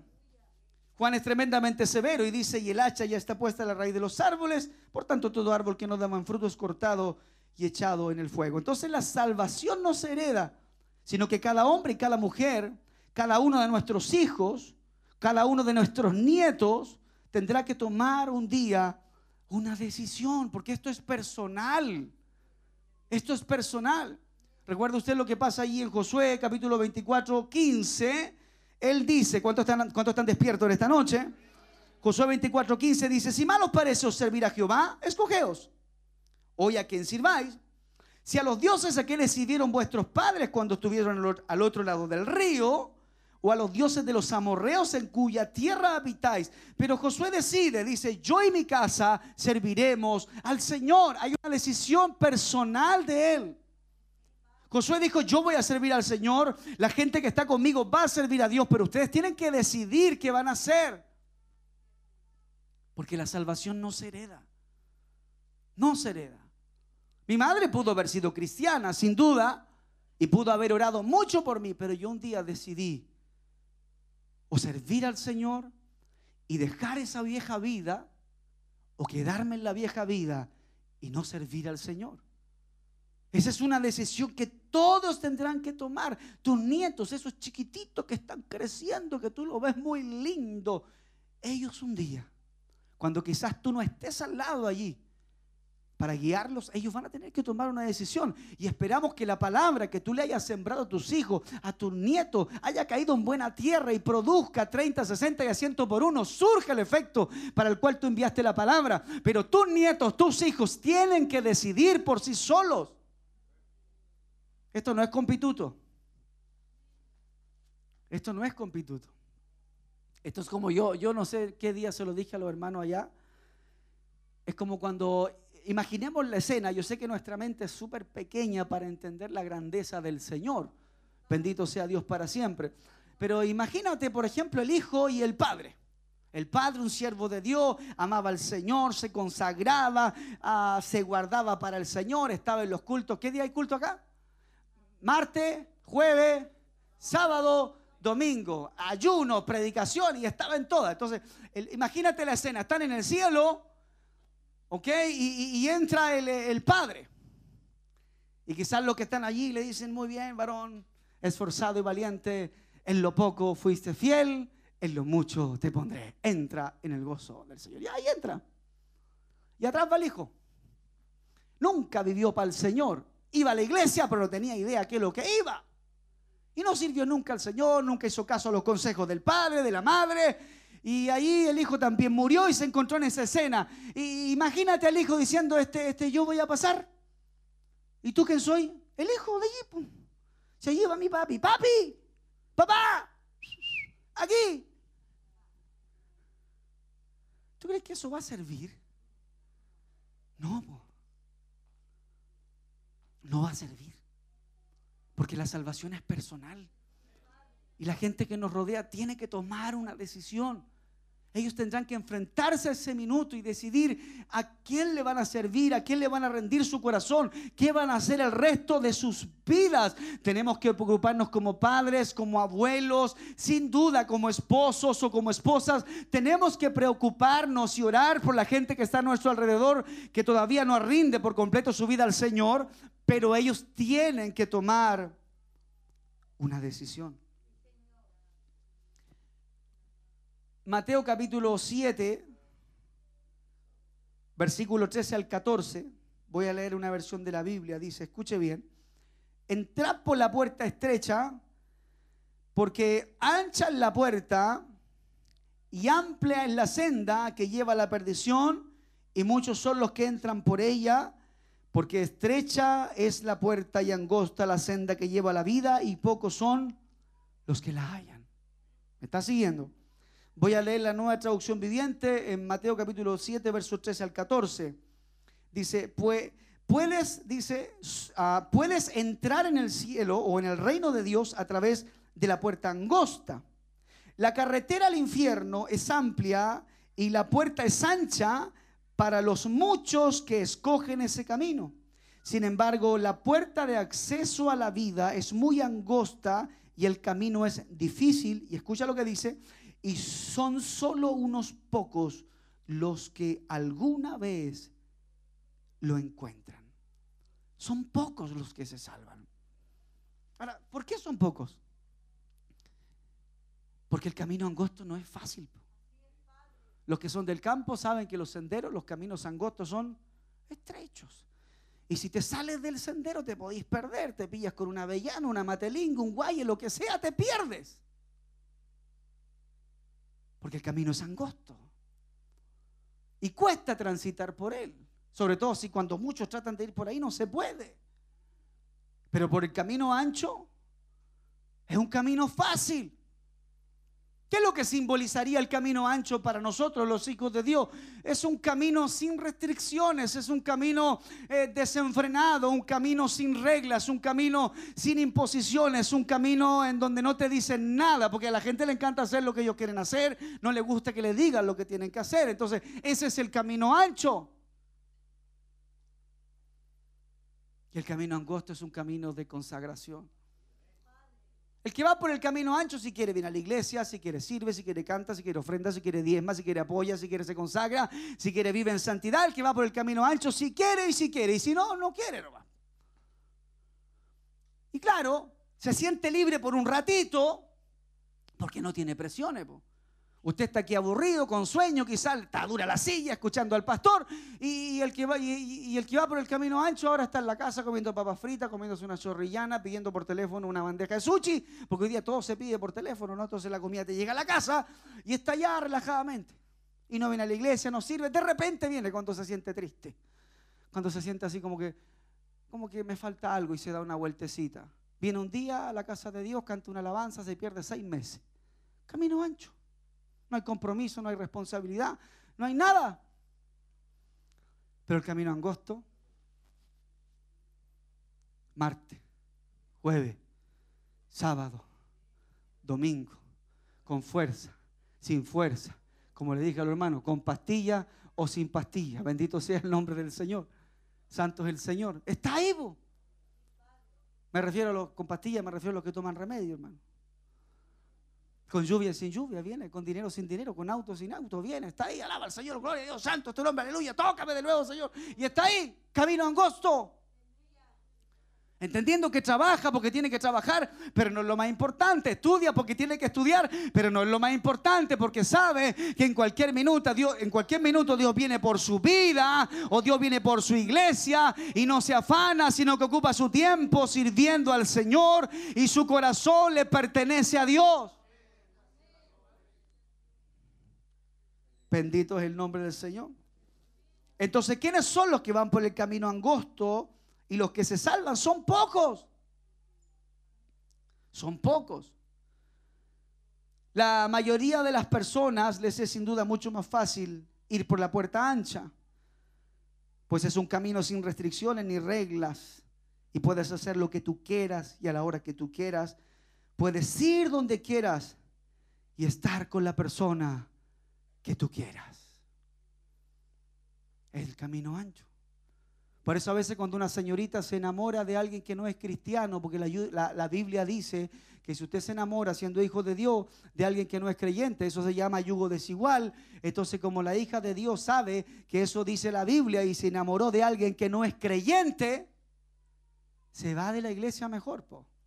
porque no quiere que le estén ahí con el dedo en la herida, ¿no? Eso, eso te va a pesar, te va a traer una consecuencia. Cuando tú quieras ir a la iglesia, él no va a querer ir y se puede convertir, sí, pero te va a costar y va a ser una piedra en el zapato. Entonces, como la señorita o el varón no quiere que le digan eso, no viene y se va por el camino ancho. Sin restricciones, pues, nadie nos dice nada, andamos con quien queremos. Si queremos fumamos, si queremos tomamos, si queremos nos drogamos, si queremos bailamos, si queremos nos enamoramos, si queremos tenemos tres, cuatro mujeres, cinco, seis, siete hombres. Camino ancho, no hay restricciones. Camino angosto, no puedes poner los ojos en alguien que no sea creyente. ¿Por qué? Porque es pecado, porque no, no tan solo porque es un acto de desobediencia a Dios, sino porque te va a traer una consecuencia. Si hay algo que aprendimos nosotros y que se lo enseñamos a nuestros hijos, le decimos, enamórate de alguien que primero ame al Señor, porque si no ama a Dios, no te va a amar a ti. Así que si hay alguna mujercita, este, una señorita, disculpe la palabra, una señorita, un varón, un lolo, que está pidiéndole un novio o una novia al Señor, encárguese de orarle al Señor para que, para que le aparezca alguien que ama a Dios de todo su corazón primero. Porque si ese hombre ama a Dios primero y si esa señorita ama a Dios primero, le va a ser fiel a usted. Se va a guardar para usted. Pero si usted, mi hermano mi hermana, o joven o señorita, se fija en alguien que no es creyente, que no ama a Dios primero, difícilmente te va a respetar, te va a valorar, difícilmente se va a guardar para ti porque no ama a Dios. Bendito es el nombre del Señor. Entonces el camino ancho te permite hacer lo que tú quieras. Esa es la puerta ancha. Un camino sin grandes presiones. Ni siquiera necesitas consagrarte, porque el camino ancho no te lo exige. Pero lamentablemente, aunque el camino ancho es un camino fácil, es un camino que te va a condenar. El camino ancho un día, si no te vuelves a Dios, si no nos volvemos todos nosotros a Dios, es un camino que nos condenará. Pero el camino angosto, por difícil que parece, es un camino eterno. ¿Cuál es el camino angosto? Jesús. ¿Cuál es la puerta angosta? Jesús. Los principios de Jesús, lo que el Señor enseñó en su palabra. Jesús es el camino angosto. Juan capítulo 10, verso 9. Yo soy la puerta. El que por mí entrare será salvo. Y entrará y saldrá y hallará pastos. Jesús es la puerta. ¿Sabes que podemos estar sirviendo a Dios pero caminando por el camino ancho? ¿Sabes eso? ¿Sabes que yo puedo estar predicando y caminando por el camino ancho?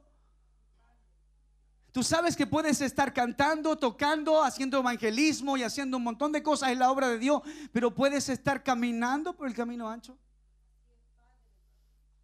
Bendito es el nombre del Señor. Jesús es la puerta estrecha. Quienes estén y deseen caminar por el camino angosto, deben guardarse para Dios y deben dar fruto de creyente. Eso me marca a mí una dirección. ¿Por qué camino estoy caminando? Dar un fruto de creyente. ¿Cuántos están siguiendo? Evangelio según San Lucas, capítulo 6, verso 43 al 45, la nueva traducción viviente, dice, un buen árbol no puede producir frutos malos y un árbol malo no puede producir frutos, frutos buenos. El árbol se le identifica por su fruto.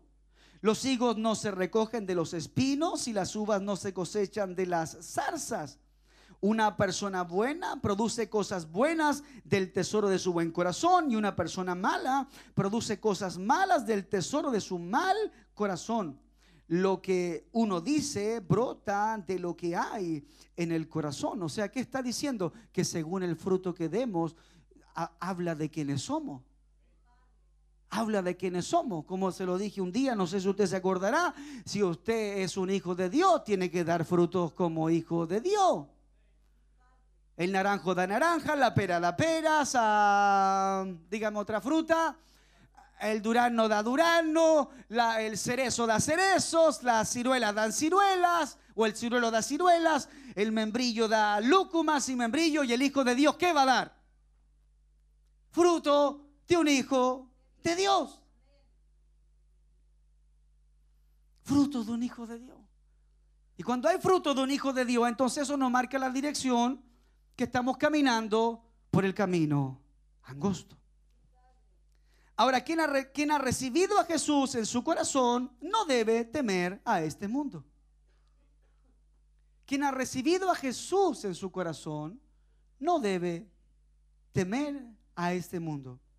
Evangelio según San Lucas, capítulo 12, versículo 4 y 5, y dice, y yo os digo, amigos míos, no temáis a los que matan el cuerpo y después de esto no tienen nada más que puedan hacer.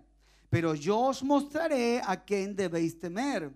Temed al que después de matar tiene poder para arrojar al, al infierno. Y si os digo a este, temed. El Hijo de Dios no tiene que tener temor a lo que el mundo le pueda hacer o a lo que pueda venir a este mundo. El Hijo de Dios tiene que tenerle respeto en cierta manera a aquel que puede hacerle perder su salvación. ¿Y quién es el que puede hacerte perder la salvación? Y el Señor lo reprenda en esta noche. Es Satanás, el diablo. Él puede hacerte perder la salvación. Y morir, hermanos, sin la certeza de la salvación es terrible y es lamentable. Y quienes no hayan recibido a Cristo Jesús en su vida, lo queramos decir o no, van a ir al infierno. Irán al infierno, pues Jesús habló del infierno. ¿Cuántos están escuchando? Mateo 18, verso 8, versión Reina Valera, dice, por tanto, si tu mano o tu pie, santo el Señor, te es ocasión de caer, córtalo y échalo de ti, porque mejor, mejor te es entrar en la vida cojo o manco que teniendo dos manos y pies y ser echado en el fuego eterno. ¿Quién está hablando allí? Jesús. Jesús habló del infierno y lo que Cristo Jesús estaba diciendo en la palabra, esta- estaba diciendo de alguna manera que es preferible que entremos al reino de los cielos enfermo, imputado de manos o con alguna carencia física antes que nosotros nos perdamos. ¿Por qué lo enseña? Porque es terrible estar en ese lugar. El infierno no es un lugar en donde la gente va de vacaciones. Es un lugar de tormento. Y no sería nada, hermano, que fueras ahí 50 años. Si se supiera que vamos a ir 50 años al infierno, por último tenía esperanza. Pero la gente no va al infierno por 50 años. La gente va por la eternidad. Por eso es tan importante las decisiones que nosotros tomemos aquí en la tierra. Mateo capítulo 3, versículo 12. Su aventador está en su mano y limpiará su era y recogerá su trigo en el granero y quemará la paja en fuego que nunca se apagará. Hoy día Jesús nos da la oportunidad a nosotros y a quienes puedan estar escuchando esta palabra de entregarle nuestro corazón a Él y de servirle verdaderamente al Señor. Hoy día nuestro Señor Jesucristo, en este día jueves, hermano, le está dando una vez más la oportunidad para que usted pueda buscarle al Señor, pero en esta vida. Pues después de esta vida, quienes no reciban a Cristo Jesús no tendrán misericordia o no alcanzarán misericordia. Segunda de Pedro, capítulo 2, verso 4. Si usted tiene su Biblia, búsquelo. Segunda de Pedro, capítulo 2, verso 4, versión Reina Valera. Escuche bien.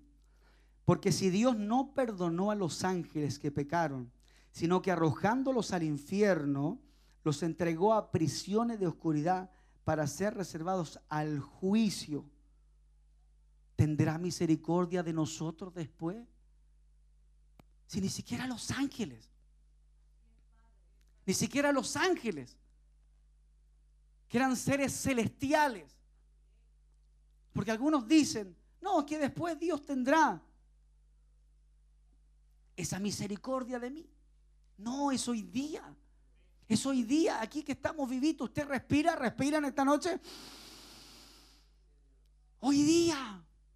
Mientras tu corazón lata, mientras haya un latido en tu corazón, mientras aún haya oxígeno en tus pulmones, hoy día usted puede decidir por el Señor y consagrar completamente su vida al Señor. Porque ni si, si ni aún perdonó a los ángeles que pecaron. ¿Por qué no sabría de perdonar a nosotros después si Él es un Dios justo y un Dios perfecto? Todos los que rechacen a Jesús serán condenados. Y quizás con nuestras palabras no lo rechazamos, pero con nuestra forma de vivir lo estamos rechazando y venimos a ser igual que un impío. Usted puede decir, pastor, yo no rechazo a Dios. Y yo puedo decir, yo no rechazo a Dios, pero con mi forma de vivir o con la forma de vivir de la gente, pasamos a ser igual que un impío. Segunda de Pedro, capítulo 3, verso 7, si lo podemos poner en la pantalla. Segunda de Pedro 3, verso 7, versión Reina Valera, dice, pero los cielos y la tierra que existen ahora están reservados por la misma palabra, guardados para el fuego en el día del juicio y de la perdición de los hombres impíos. Hay un fuego para quien, quienes viven impíamente. Hay un fuego para quienes, aleluya, no quieren acercarse al Señor, que son ah, un día sí y otro día no. Que según como nos sintamos, porque todos tenemos días buenos, días malos, pero según como nos sintamos servimos y según como nos sintamos nos servimos, según como sintamos creemos y según como nos sintamos no creemos. Alabamos si sentimos alabar y si nos sentimos alabar no alabamos. ¿Qué diferencia hay con el impío?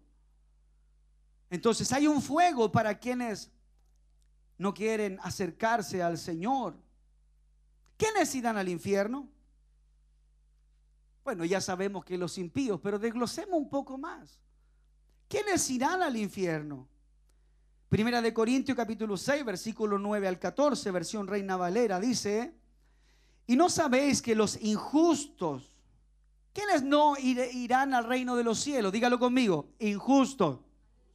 Los injustos no irán al reino de los cielos, no heredarán el reino de Dios, no, no erréis, pues tampoco los fornicarios, ni los idólatras, ni tampoco los adúlteros, ni mucho menos los afeminados, ni los que se echan con varones, ni los ladrones, ni los avaros, ni los borrachos, ni los malicientes, ni los estafadores heredarán el reino de Dios. Hay una realidad, cuando nosotros llegamos al Señor, Dios nos llama tal cual nosotros estamos. Si eres borracho, Dios te llama, Dios te bendiga. Si eres adicto a la droga, Dios te llama, Dios te bendiga. Si llegaste en adulterio, Dios dice, adelante, Dios te bendiga. Si eras un fornicario, Dios te dice, adelante, Dios te bendiga. Si eras un homosexual, bienvenido, Dios te bendiga. Pero ¿qué espera luego Dios? Que hay una transformación. La transformación de alguna forma es progresiva, pero tiene que haber un cambio. La salvación es instantánea, el ir cambiando, el ir transformándonos en un hijo de Dios. En lo que Dios quiere hacer de nosotros, como dice el apóstol, a llevarnos a la estatura del varón perfecto, va poco a poco, pero tiene que haber un antes y un después. O sea, si yo llegué hace un año estando en fornicación, se supone que después de un año yo debería ser distinto. Si llegué en adulterio hace cinco años, pero después de cinco años sigo todavía en adulterio, estoy en riesgo de perder mi salvación. No sé si me entiende. Entonces, tiene que haber un antes y tiene que haber un después. Porque no es que el pastor lo diga, no es que el predicador lo dice. La palabra de Dios dice que nadie que esté en fornicación, en idolatría, en adulterio, que sea afeminado, eh, a que se echen con varones, que sean injustos, heredarán el reino de Dios. Yo lo único que hago es transmitir lo que Dios ya dice. Claro. Si para el predicador sería súper fácil dejar que toda la gente hiciera lo que quisiera, viviera como viviera, anduviera con quien anduviera y nos ahorraríamos un montón de problemas. ¿O no? Pero ahí anda el predicador. No hagas eso. Dios no quiere eso. Esto dice el Señor. Y ahí el hermano que está en esa condición dice, ah, es que, es que no me entiende, es que ya. Y, y se enojan con uno. Cuando uno lo único que quiere es lo bueno para ellos, hermano y se enojan con uno. Y es la palabra del Señor. Nadie que esté en esa condición, ¿cuándo? Cuando muera, cuando parta o cuando Cristo venga por sus hijos, heredarán el reino de los cielos. Yo, hermano, puedo trabajar muy bien en la obra de Dios. Mira lo que voy a decir. Puedo trabajar muy bien. Usted puede trabajar muy bien en la obra de Dios. Puede tener un talento, puede tener una cualidad, puede tener un espíritu servicio increíble. Pero si usted está en adulterio, hermano, no vamos a ir al cielo. Entonces a veces pareciera que le tenemos miedo a la gente de decirle lo que ellos tienen que hacer para que arreglen su vida, pero, pero hay que decirle a la gente, quizás buscar la manera, la forma, la estrategia, la sabiduría, la gracia, para que no duela tanto el palo, hermano. Pero hay que decirle. ¿Qué sacamos con tener al hermano trabajando 30 años al lado de nosotros? Si el hermano le da un infarto y se muere, se va a perder. No te vas a sentir con ese cargo de conciencia. O aquella persona que todavía no conoce a Jesús, que está en esa condición, no sientes un- una culpa de alguna forma de ir y decirle, hermano, vecino, ¿sabe? Esa condición no agrada al Señor. Bendito es el nombre del Señor. Todos los que corrompan los principios de Dios no entrarán en el reino de los cielos, e irán al infierno eterno. Romanos capítulo 1, versos 24 al 32, versión Reina Valera. Por lo cual también Dios los entregó a la inmundicia en las concupiscencias de sus corazones, de modo que deshonraron entre sí sus propios cuerpos, ya que cambiaron la verdad de Dios por la mentira, honrando y dando culto a las criaturas antes que el Creador, el cual es bendito por los siglos de los siglos. ¿Cuántos dicen amén a eso?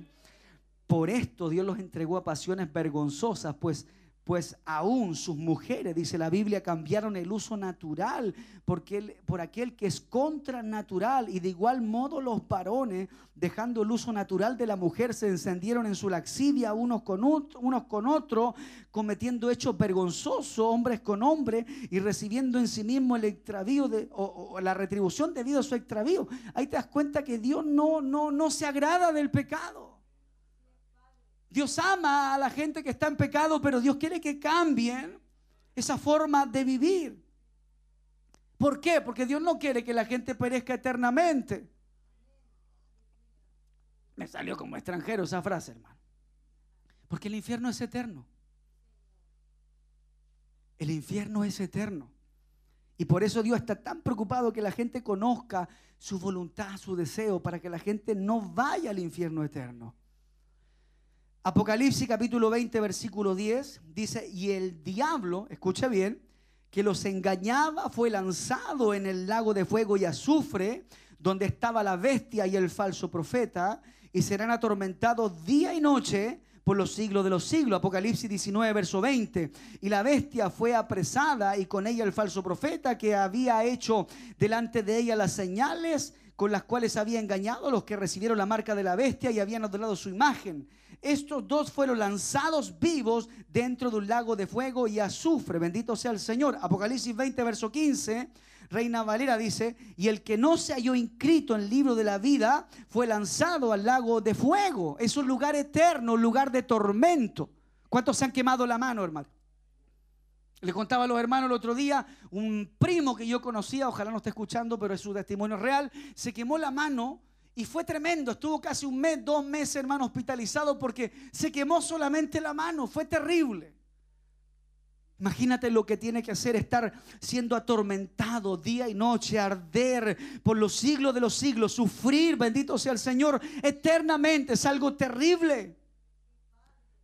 Y cuando dice que no se hallaron inscritos en el libro, ¿a quiénes se refiere? A los que caminaron por el camino ancho, a los que no quisieron vivir de acuerdo a las normas de Dios, a los que llegaron de una manera, pero no quisieron cambiar esa manera en la que llegaron.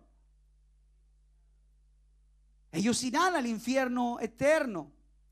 Un día el Hijo de Dios estará en la vida eterna y el que hoy día rechace al Señor, aunque queramos decir lo contrario, estará en el infierno, en el infierno eterno. Hoy muchos rechazan a Dios, rechazan a Cristo. Y los, que los, y los que rechazan a Cristo y los que aceptan a Cristo están juntos. Eso es lo más extraño. Los que rechazan a Cristo y los que aceptan a Cristo hoy día están juntos. El que vive para Dios y el que solo ha rendido una parte de su vida a Jesús hoy día están juntos. Pero un día, escúchelo bien, Dios separará a los que nunca rindieron completamente su vida a Dios y Dios apartará a ellos de los que sí rindieron su vida al Señor. El Evangelio según San Mateo, capítulo 13, verso 30 al 32, versión Reina Valera. Dice, dejad crecer juntamente lo uno con lo otro hasta la siega, y al, y al tiempo de la siega yo diré a los segadores, recoged primero la cizaña y atadla en manojos para quemarla, pero recoged el trigo en mi granero. La siega se trata de recoger el grano o el cereal ya maduro. Y quizás hoy día el cereal maduro, que es tipo del creyente que camina por el camino angosto, que ama a Dios, que se guarda para Dios, que está sirviendo a Dios, hoy día el grano maduro está quizás junto a la, junto a la cizaña, junto al pasto, que no sirve para mucho, pero está allí y, quizás de repente el- el que es trigo dice, bueno, yo sirvo a Dios, yo estoy todos los días aquí y, este no sirve nada Dios y está aquí. ¿Cómo eso? No te preocupes, Dios un día va a separar el trigo del pasto y el que es hijo de Dios, Dios lo va a guardar en el granero y se lo va a llevar a los cielos para vivir eternamente y para siempre. Bendito sea el nombre del Señor.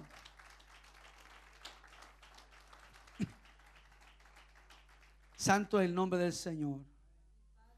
¿Qué nos motiva el Señor en su palabra?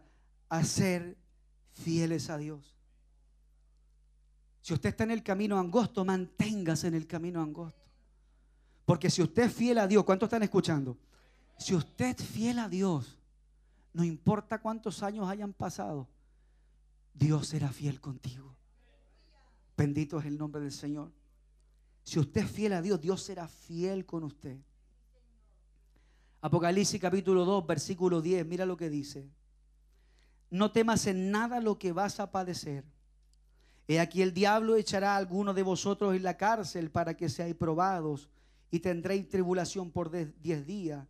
Pero agrega y dice, y sé fiel hasta la muerte y yo te daré la corona de la vida. Sé fiel hasta la muerte y el Señor te dará la corona de la vida. La muerte segunda y el infierno no tiene poder y autoridad sobre el creyente en Jesucristo. No tiene autoridad. Y escuche bien lo que le voy a decir.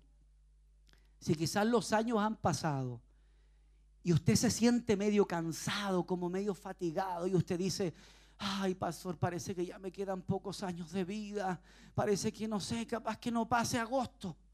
Capaz, capaz que no pase agosto o quizás no me queden muchos años eh, y, y está ahí preocupado, preocupado de esta muerte, de esta muerte física, de esta muerte terrenal. Sí, quizás ahora la muerte terrenal tiene dominio sobre nosotros, pero la muerte segunda, esa es la importante, no tendrá dominio sobre el Hijo de Dios. Mateo capítulo 18, verso 16, y le dice, y yo también te digo que tú eres Pedro, y sobre esta roca edificaré mi iglesia, y escuche bien, y las puertas del Hades no prevalecerán contra ella.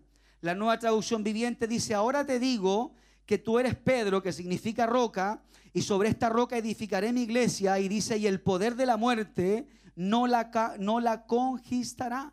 La Biblia habla de dos muertes. Esta muerte, un día vamos a morir, como te dije al principio, todos los días estamos más viejos y no importa, partiremos de esta tierra si Dios se tarda en venir, pero es la segunda muerte la que no tiene potestad sobre nosotros. Esta tiene autoridad sobre nosotros, pero la segunda no tiene autoridad sobre nosotros. La primera muerte podrá tocarnos bajo este cielo, escúchalo bien, pero la segunda muerte nada puede hacerla al Hijo de Dios. Si usted es hijo de Dios, si usted está en el camino angosto, si usted se esfuerza, haya lluvia, haya sol, haya dinero, no haya dinero, como te dije antes, con remedio o sin remedio, si usted se esfuerza para el Señor, aunque la muerte primera pueda tocarte, la muerte segunda no va a tocar al Hijo de Dios. No puede hacerte nada la muerte segunda. Porque la muerte segunda no tiene autoridad sobre el Hijo de Dios. El Hades, que es la morada de los muertos, no tiene autoridad sobre aquel que es fiel al Señor en esta tierra. Bendito sea el nombre del Señor.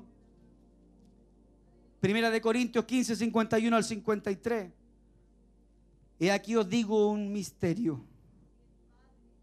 No todos dormiremos, pero todos seremos transformados en un abrir y un cerrar de ojos a la final trompeta, porque se tocará la trompeta y los muertos serán resucitados incorruptibles y nosotros seremos transformados, porque es necesario que esto incorruptible se vista de incorrupción y esto mortal se vista de inmortalidad. Aquí está hablando de los que partieron en Dios y de aquellos que están vivos y se están guardando hasta el día de su venida. Seremos transformados, bendito sea el nombre del Señor. Por esto digo, hermanos, dice Corintios 15, 20, o Primera de Corintios 15, 50, por esto digo, hermanos, que la carne y la sangre no pueden heredar el reino de Dios, ni la corrupción hereda corrupción. Dios nos transformará un día. El Señor nos transformará un día. Y esto nos debe motivar, nos debe dar fuerza. Entre más cerca usted esté de la muerte primera, más debería motivarse porque vas a estar más cerca de Dios si Él se tarda en venir. Vas a estar más cerca del Señor. Por eso mi consejo en esta noche es que busque al Señor y se mantenga en el camino angosto, porque hay una vida eterna que a usted le espera. Es mejor vivir bajo la palabra que vivir fuera de ella y perecer eternamente. Es mejor invocar el nombre del Señor antes de rechazarlo y negar a Dios. Dios salvará a los que invoquen su nombre, a los que entreguen su corazón al Señor. Si alguien quiere alcanzar salvación, debe arrepentirse de todo su corazón, pedir a Dios misericordia, dar frutos de hijo de Dios y pedirle a Dios fuerza para apartarse de su vieja vida y comenzar a buscar al Señor. Primera de Tesalonicenses 5:23, voy rápido, dice, y el mismo Dios de paz os santifique por completo y todo vuestro ser, espíritu, alma y cuerpo sea guardado irreprensible para la venida de nuestro Señor Jesucristo.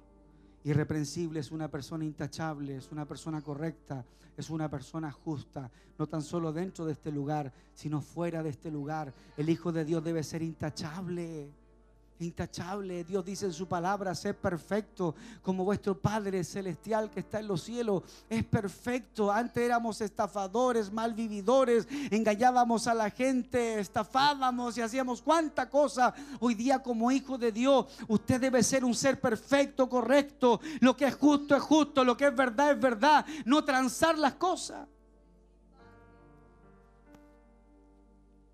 Hebreos 12:14, esfuércense por vivir en paz con todos y procuren llevar una vida santa, porque los que no son santos no verán al Señor.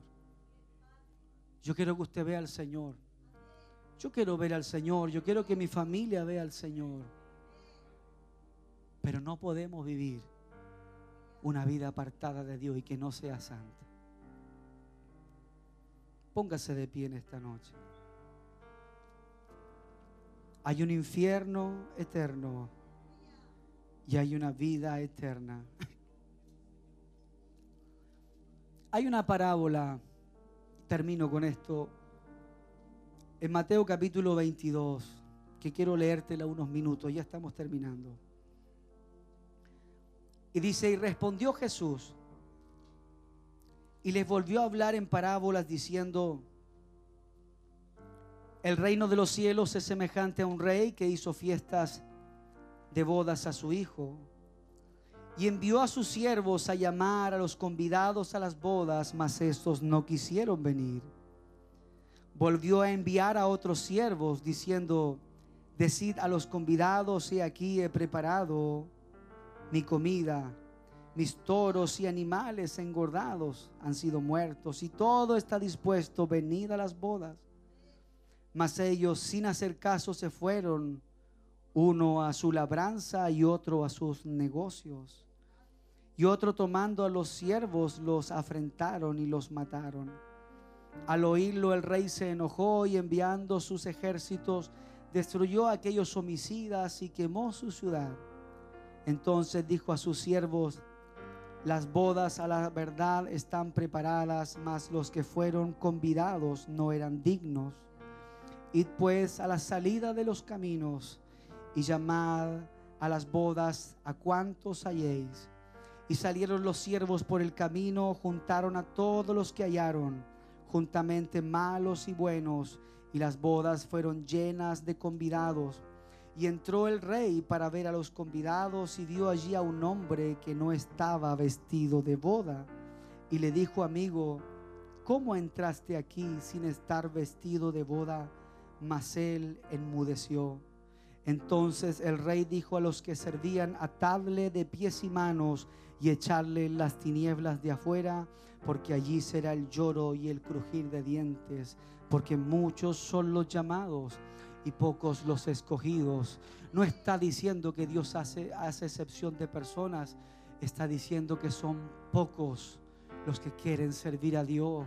Dios llama a mucha gente, pero son pocos los que quieren rendir su corazón a Dios. Dios quiere que este mundo sea salvo. Dios quiere que esta región sea salva. Dios quiere que esta ciudad sea salva. Pero son pocos los que en esta ciudad, en esta región y en este país querrán servir al Señor. Querrán servir al Señor. Muchos solamente se excusarán. Mis negocios, pastor, no puedo. Mi empresa, pastor, no puedo. Yo no estoy en contra de el hombre que se levanta cada mañana y se esfuerza para sacar su empresa adelante. No es malo, no es un pecado que te esfuerces cada día por tener tu empresa. Tampoco estoy en contra del comerciante que cada mañana sale temprano a trabajar para llevar el pan y el sustento a casa. No es malo si eres un comerciante y haces eso, pero estoy en contra de quienes trabajando se apartan de Dios y transforman su vida como que si eso fuese más importante que el Señor. Ese es el problema cuando tu empresa es más importante que Dios, cuando tu negocio, cuando tu mercadería como comerciante pasa a ser más importante que Dios. Ese es el problema.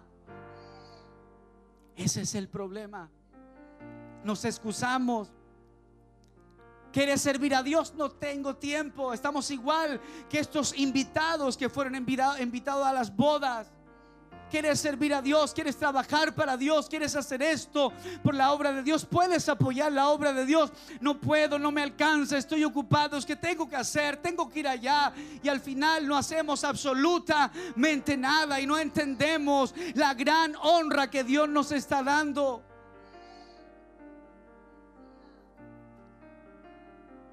Y muchos solo se excusan. Estamos aquí para ser salvos, hermano. Hermano, se va a quedar todo aquí abajo, todo. Todo, todo lo que tenemos, todo lo material se va a quedar. Nada nos va a seguir, nada nos va a acompañar. Ni tu título te va a acompañar después de esta vida, ni tampoco tu casa, ni tu carro, ni tu auto, ni tu campo. Nada te va a acompañar después de esta vida. Entonces, si eso es así, ¿por qué dedicarle tanto tiempo y desgastarnos tanto en algo que no podemos sacar de esta tierra? Tu alma la puedes sacar de aquí. Los autos perecen, las casas perecen, los muebles se pudren. Pero tu alma la puedes sacar. Tu alma la puedes sacar de aquí. Y la única forma de que saques tu alma de aquí es sirviendo a Dios con todo tu corazón y dándole a Dios el lugar que corresponde y merece en tu vida. Padre, te damos gracias en esta hora, mi Dios. Tal vez, Dios mío, el tiempo ha pasado, Señor. Pero es un principio de tu palabra que tenemos que considerar. A veces prendemos, Dios mío, la televisión y vemos tal accidente, tal persona falleció, tal hombre murió. Y decimos, no, eso está lejos de que nos suceda. Cuando en realidad nos puede pasar a cualquiera de nosotros. Por eso es tan importante estar a cuentas contigo, mi Dios. Señor, si esta noche o esta semana vinieras por cualquiera de nosotros, ten misericordia. Si quizás nuestro caminar no ha sido el mejor, apiádate de nuestras almas. Este mundo nos absorbe, Señor. Pero si cualquiera de nosotros partiera, ten misericordia. Porque no queremos ir al infierno, sino queremos ir a la vida eterna. Te pedimos eso, oh Dios, en el nombre de tu Hijo Jesús. Amén. Oh, bendito Dios. Bendito Dios.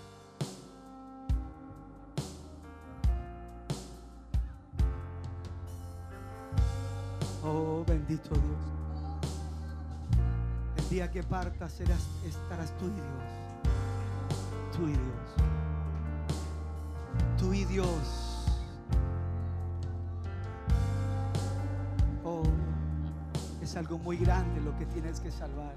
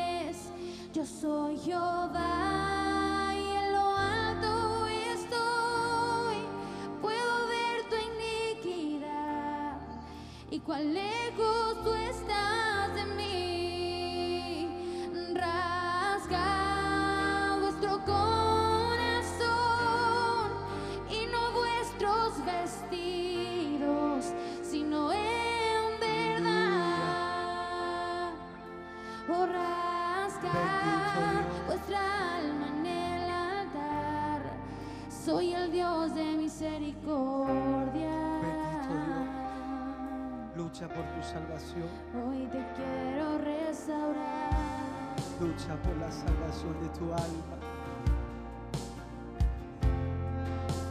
La salvación es algo incalculable. La salvación es algo que no tiene precio.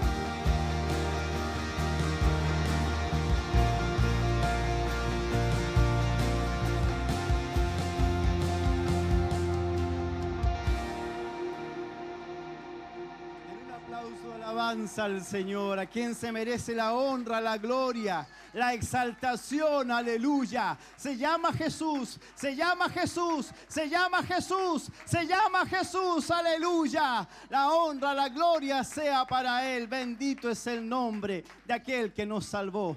Le damos la gloria a Dios, gloria a Dios, gloria a Dios. Gloria, gloria, gloria. Alabado sea nuestro Dios. De un aplauso, alabanza al Señor.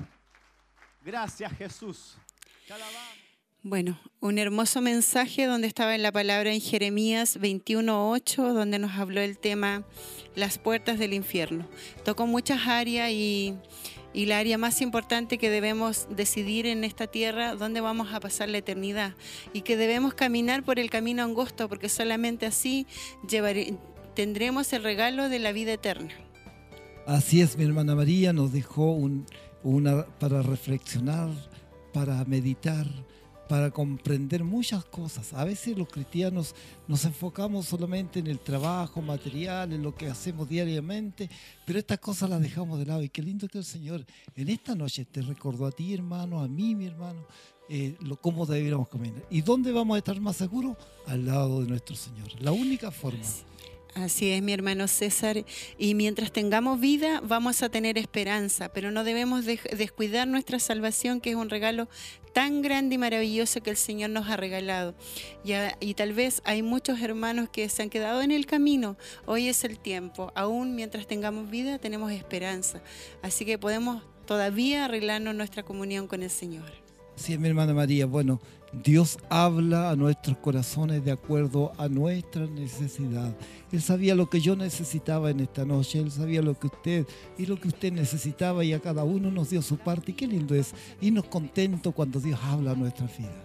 Así es, muchas veces los afanes eh, nos dejan en casa, muchas veces los afanes dejamos a nuestro Señor Jesucristo en segundo lugar. Así que que Él nos ayude para que nuestra prioridad sea nuestro Señor en todo tiempo, en todo lugar y que podamos estar conectados siempre con Él porque Él está atento Exacto. las 24 horas. Hermana María, yo quiero contarle que tenemos muchos saludos, Amén. muchos mensajes de los hermanos. No vamos a poder darle lectura a todos porque son muchos, pero vamos a dar lectura a cuatro. Amén. Y en esos cuatro vamos a saludar a todos los hermanos que nos Amén. estuvieron escribiendo en esta Así noche. es. Mi hermana Rosa Navarrete dice, saludos mis hermanos, Dios le bendiga a mi hermana Rosa. Maricel Castillo dice, bendiciones mis hermanos, Dios le bendiga a mi hermana Maricel. Mire, Andrés Álvarez Matamala dice de esta forma, debo reconocer que aquí hay excelencia. Bendiciones desde Temuco, Dios le bendiga mi hermano Andrés, el Señor le bendiga. Para Dios siempre es la excelencia. Y Cecilia eh, Merino, Dios les bendiga hermanos, saludos desde San Nicolás. Así es, también alcancé a ver unos saludos de Osorno, así que Dios les bendiga grandemente a todos nuestros hermanos que nos estuvieron acompañando en este día. Esperamos que así como Dios nos habló y tocó nuestro corazón, que también hayan sido de gran bendición para sus vidas y que debemos recordar cada día que el Señor ahí está con nosotros, teniendo paciencia muchas veces. Sabemos que muchos de nosotros caminamos, pero también tenemos familiares que aún no han llegado a las plantas del Señor y, que cada día clamamos que el Señor tenga misericordia porque nosotros no queremos que ning- ninguno de ellos perezca. Que ninguno de ellos se pierda. Así como nosotros somos salvos, también queremos que ellos alcancen la salvación porque ese es nuestro anhelo, nuestros vecinos, que ninguno se pierda, hermano César. Y es agradecido de nuestro Dios por este maravilloso alimento que Él tenía para mi vida, para su vida. Dios le bendiga a usted que ha tenido la bendición de escuchar este maravilloso mensaje. Así es, mi hermano César, ya no estamos, vamos a comenzar a despedirnos, pero antes de dejar este lugar queremos eh, ir un momento de oración para agradecer todo lo que Dios ha hecho en nuestras vidas y lo bueno que es con nosotros.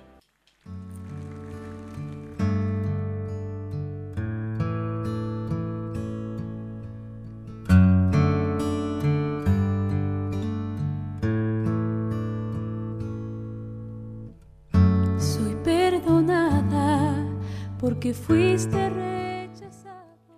Padre Celestial, a través de su Hijo Jesucristo, Vamos ante su divina presencia, Señor, porque sabemos que no hay ni una otra forma sino ir a través de su Hijo Jesucristo.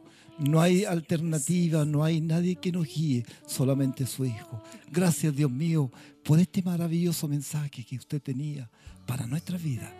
Han corrido lágrimas por muchas mejillas en esta hora, porque se han sentido tocados por usted. Gracias, Dios mío. Gracias porque usted ha dado consuelo, usted ha enseñado, usted, Dios mío, ha, ha dictado el camino a seguir.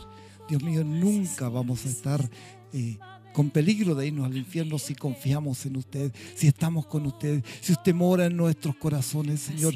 Gracias, podemos tener mil errores, pero usted está presente en cada minuto, nunca se aparta de nosotros. Nosotros le desconocemos, nosotros nos separamos de usted, pero usted está ahí atento a nuestro clamor, atento a cuan- para, para levantarnos cuando nos caemos. Gracias Dios mío, siento que usted está con nosotros. En esta noche ha sido una bendición hermosa. Le damos gracias, le alabamos su nombre, le bendecimos Señor. Y yo le agradezco Dios mío el permitirnos llevar este mensaje a tantas personas que necesitan de usted. Gracias Señor.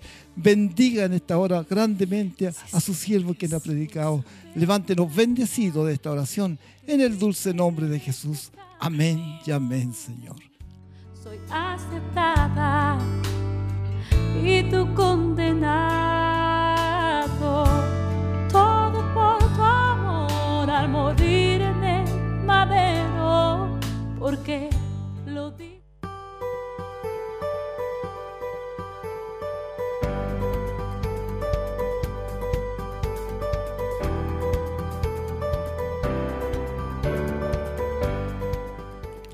Agradecida de nuestro Dios que nos permitió llevar estas transmisiones desde esta ciudad de Chillán, de Barros Arana 436. Dios bendiga a todos nuestros hermanos, a todos los que nos estuvieron acompañando. Esperamos que así como Dios nos habló, también sea una reflexión para sus vidas, para nuestras vidas.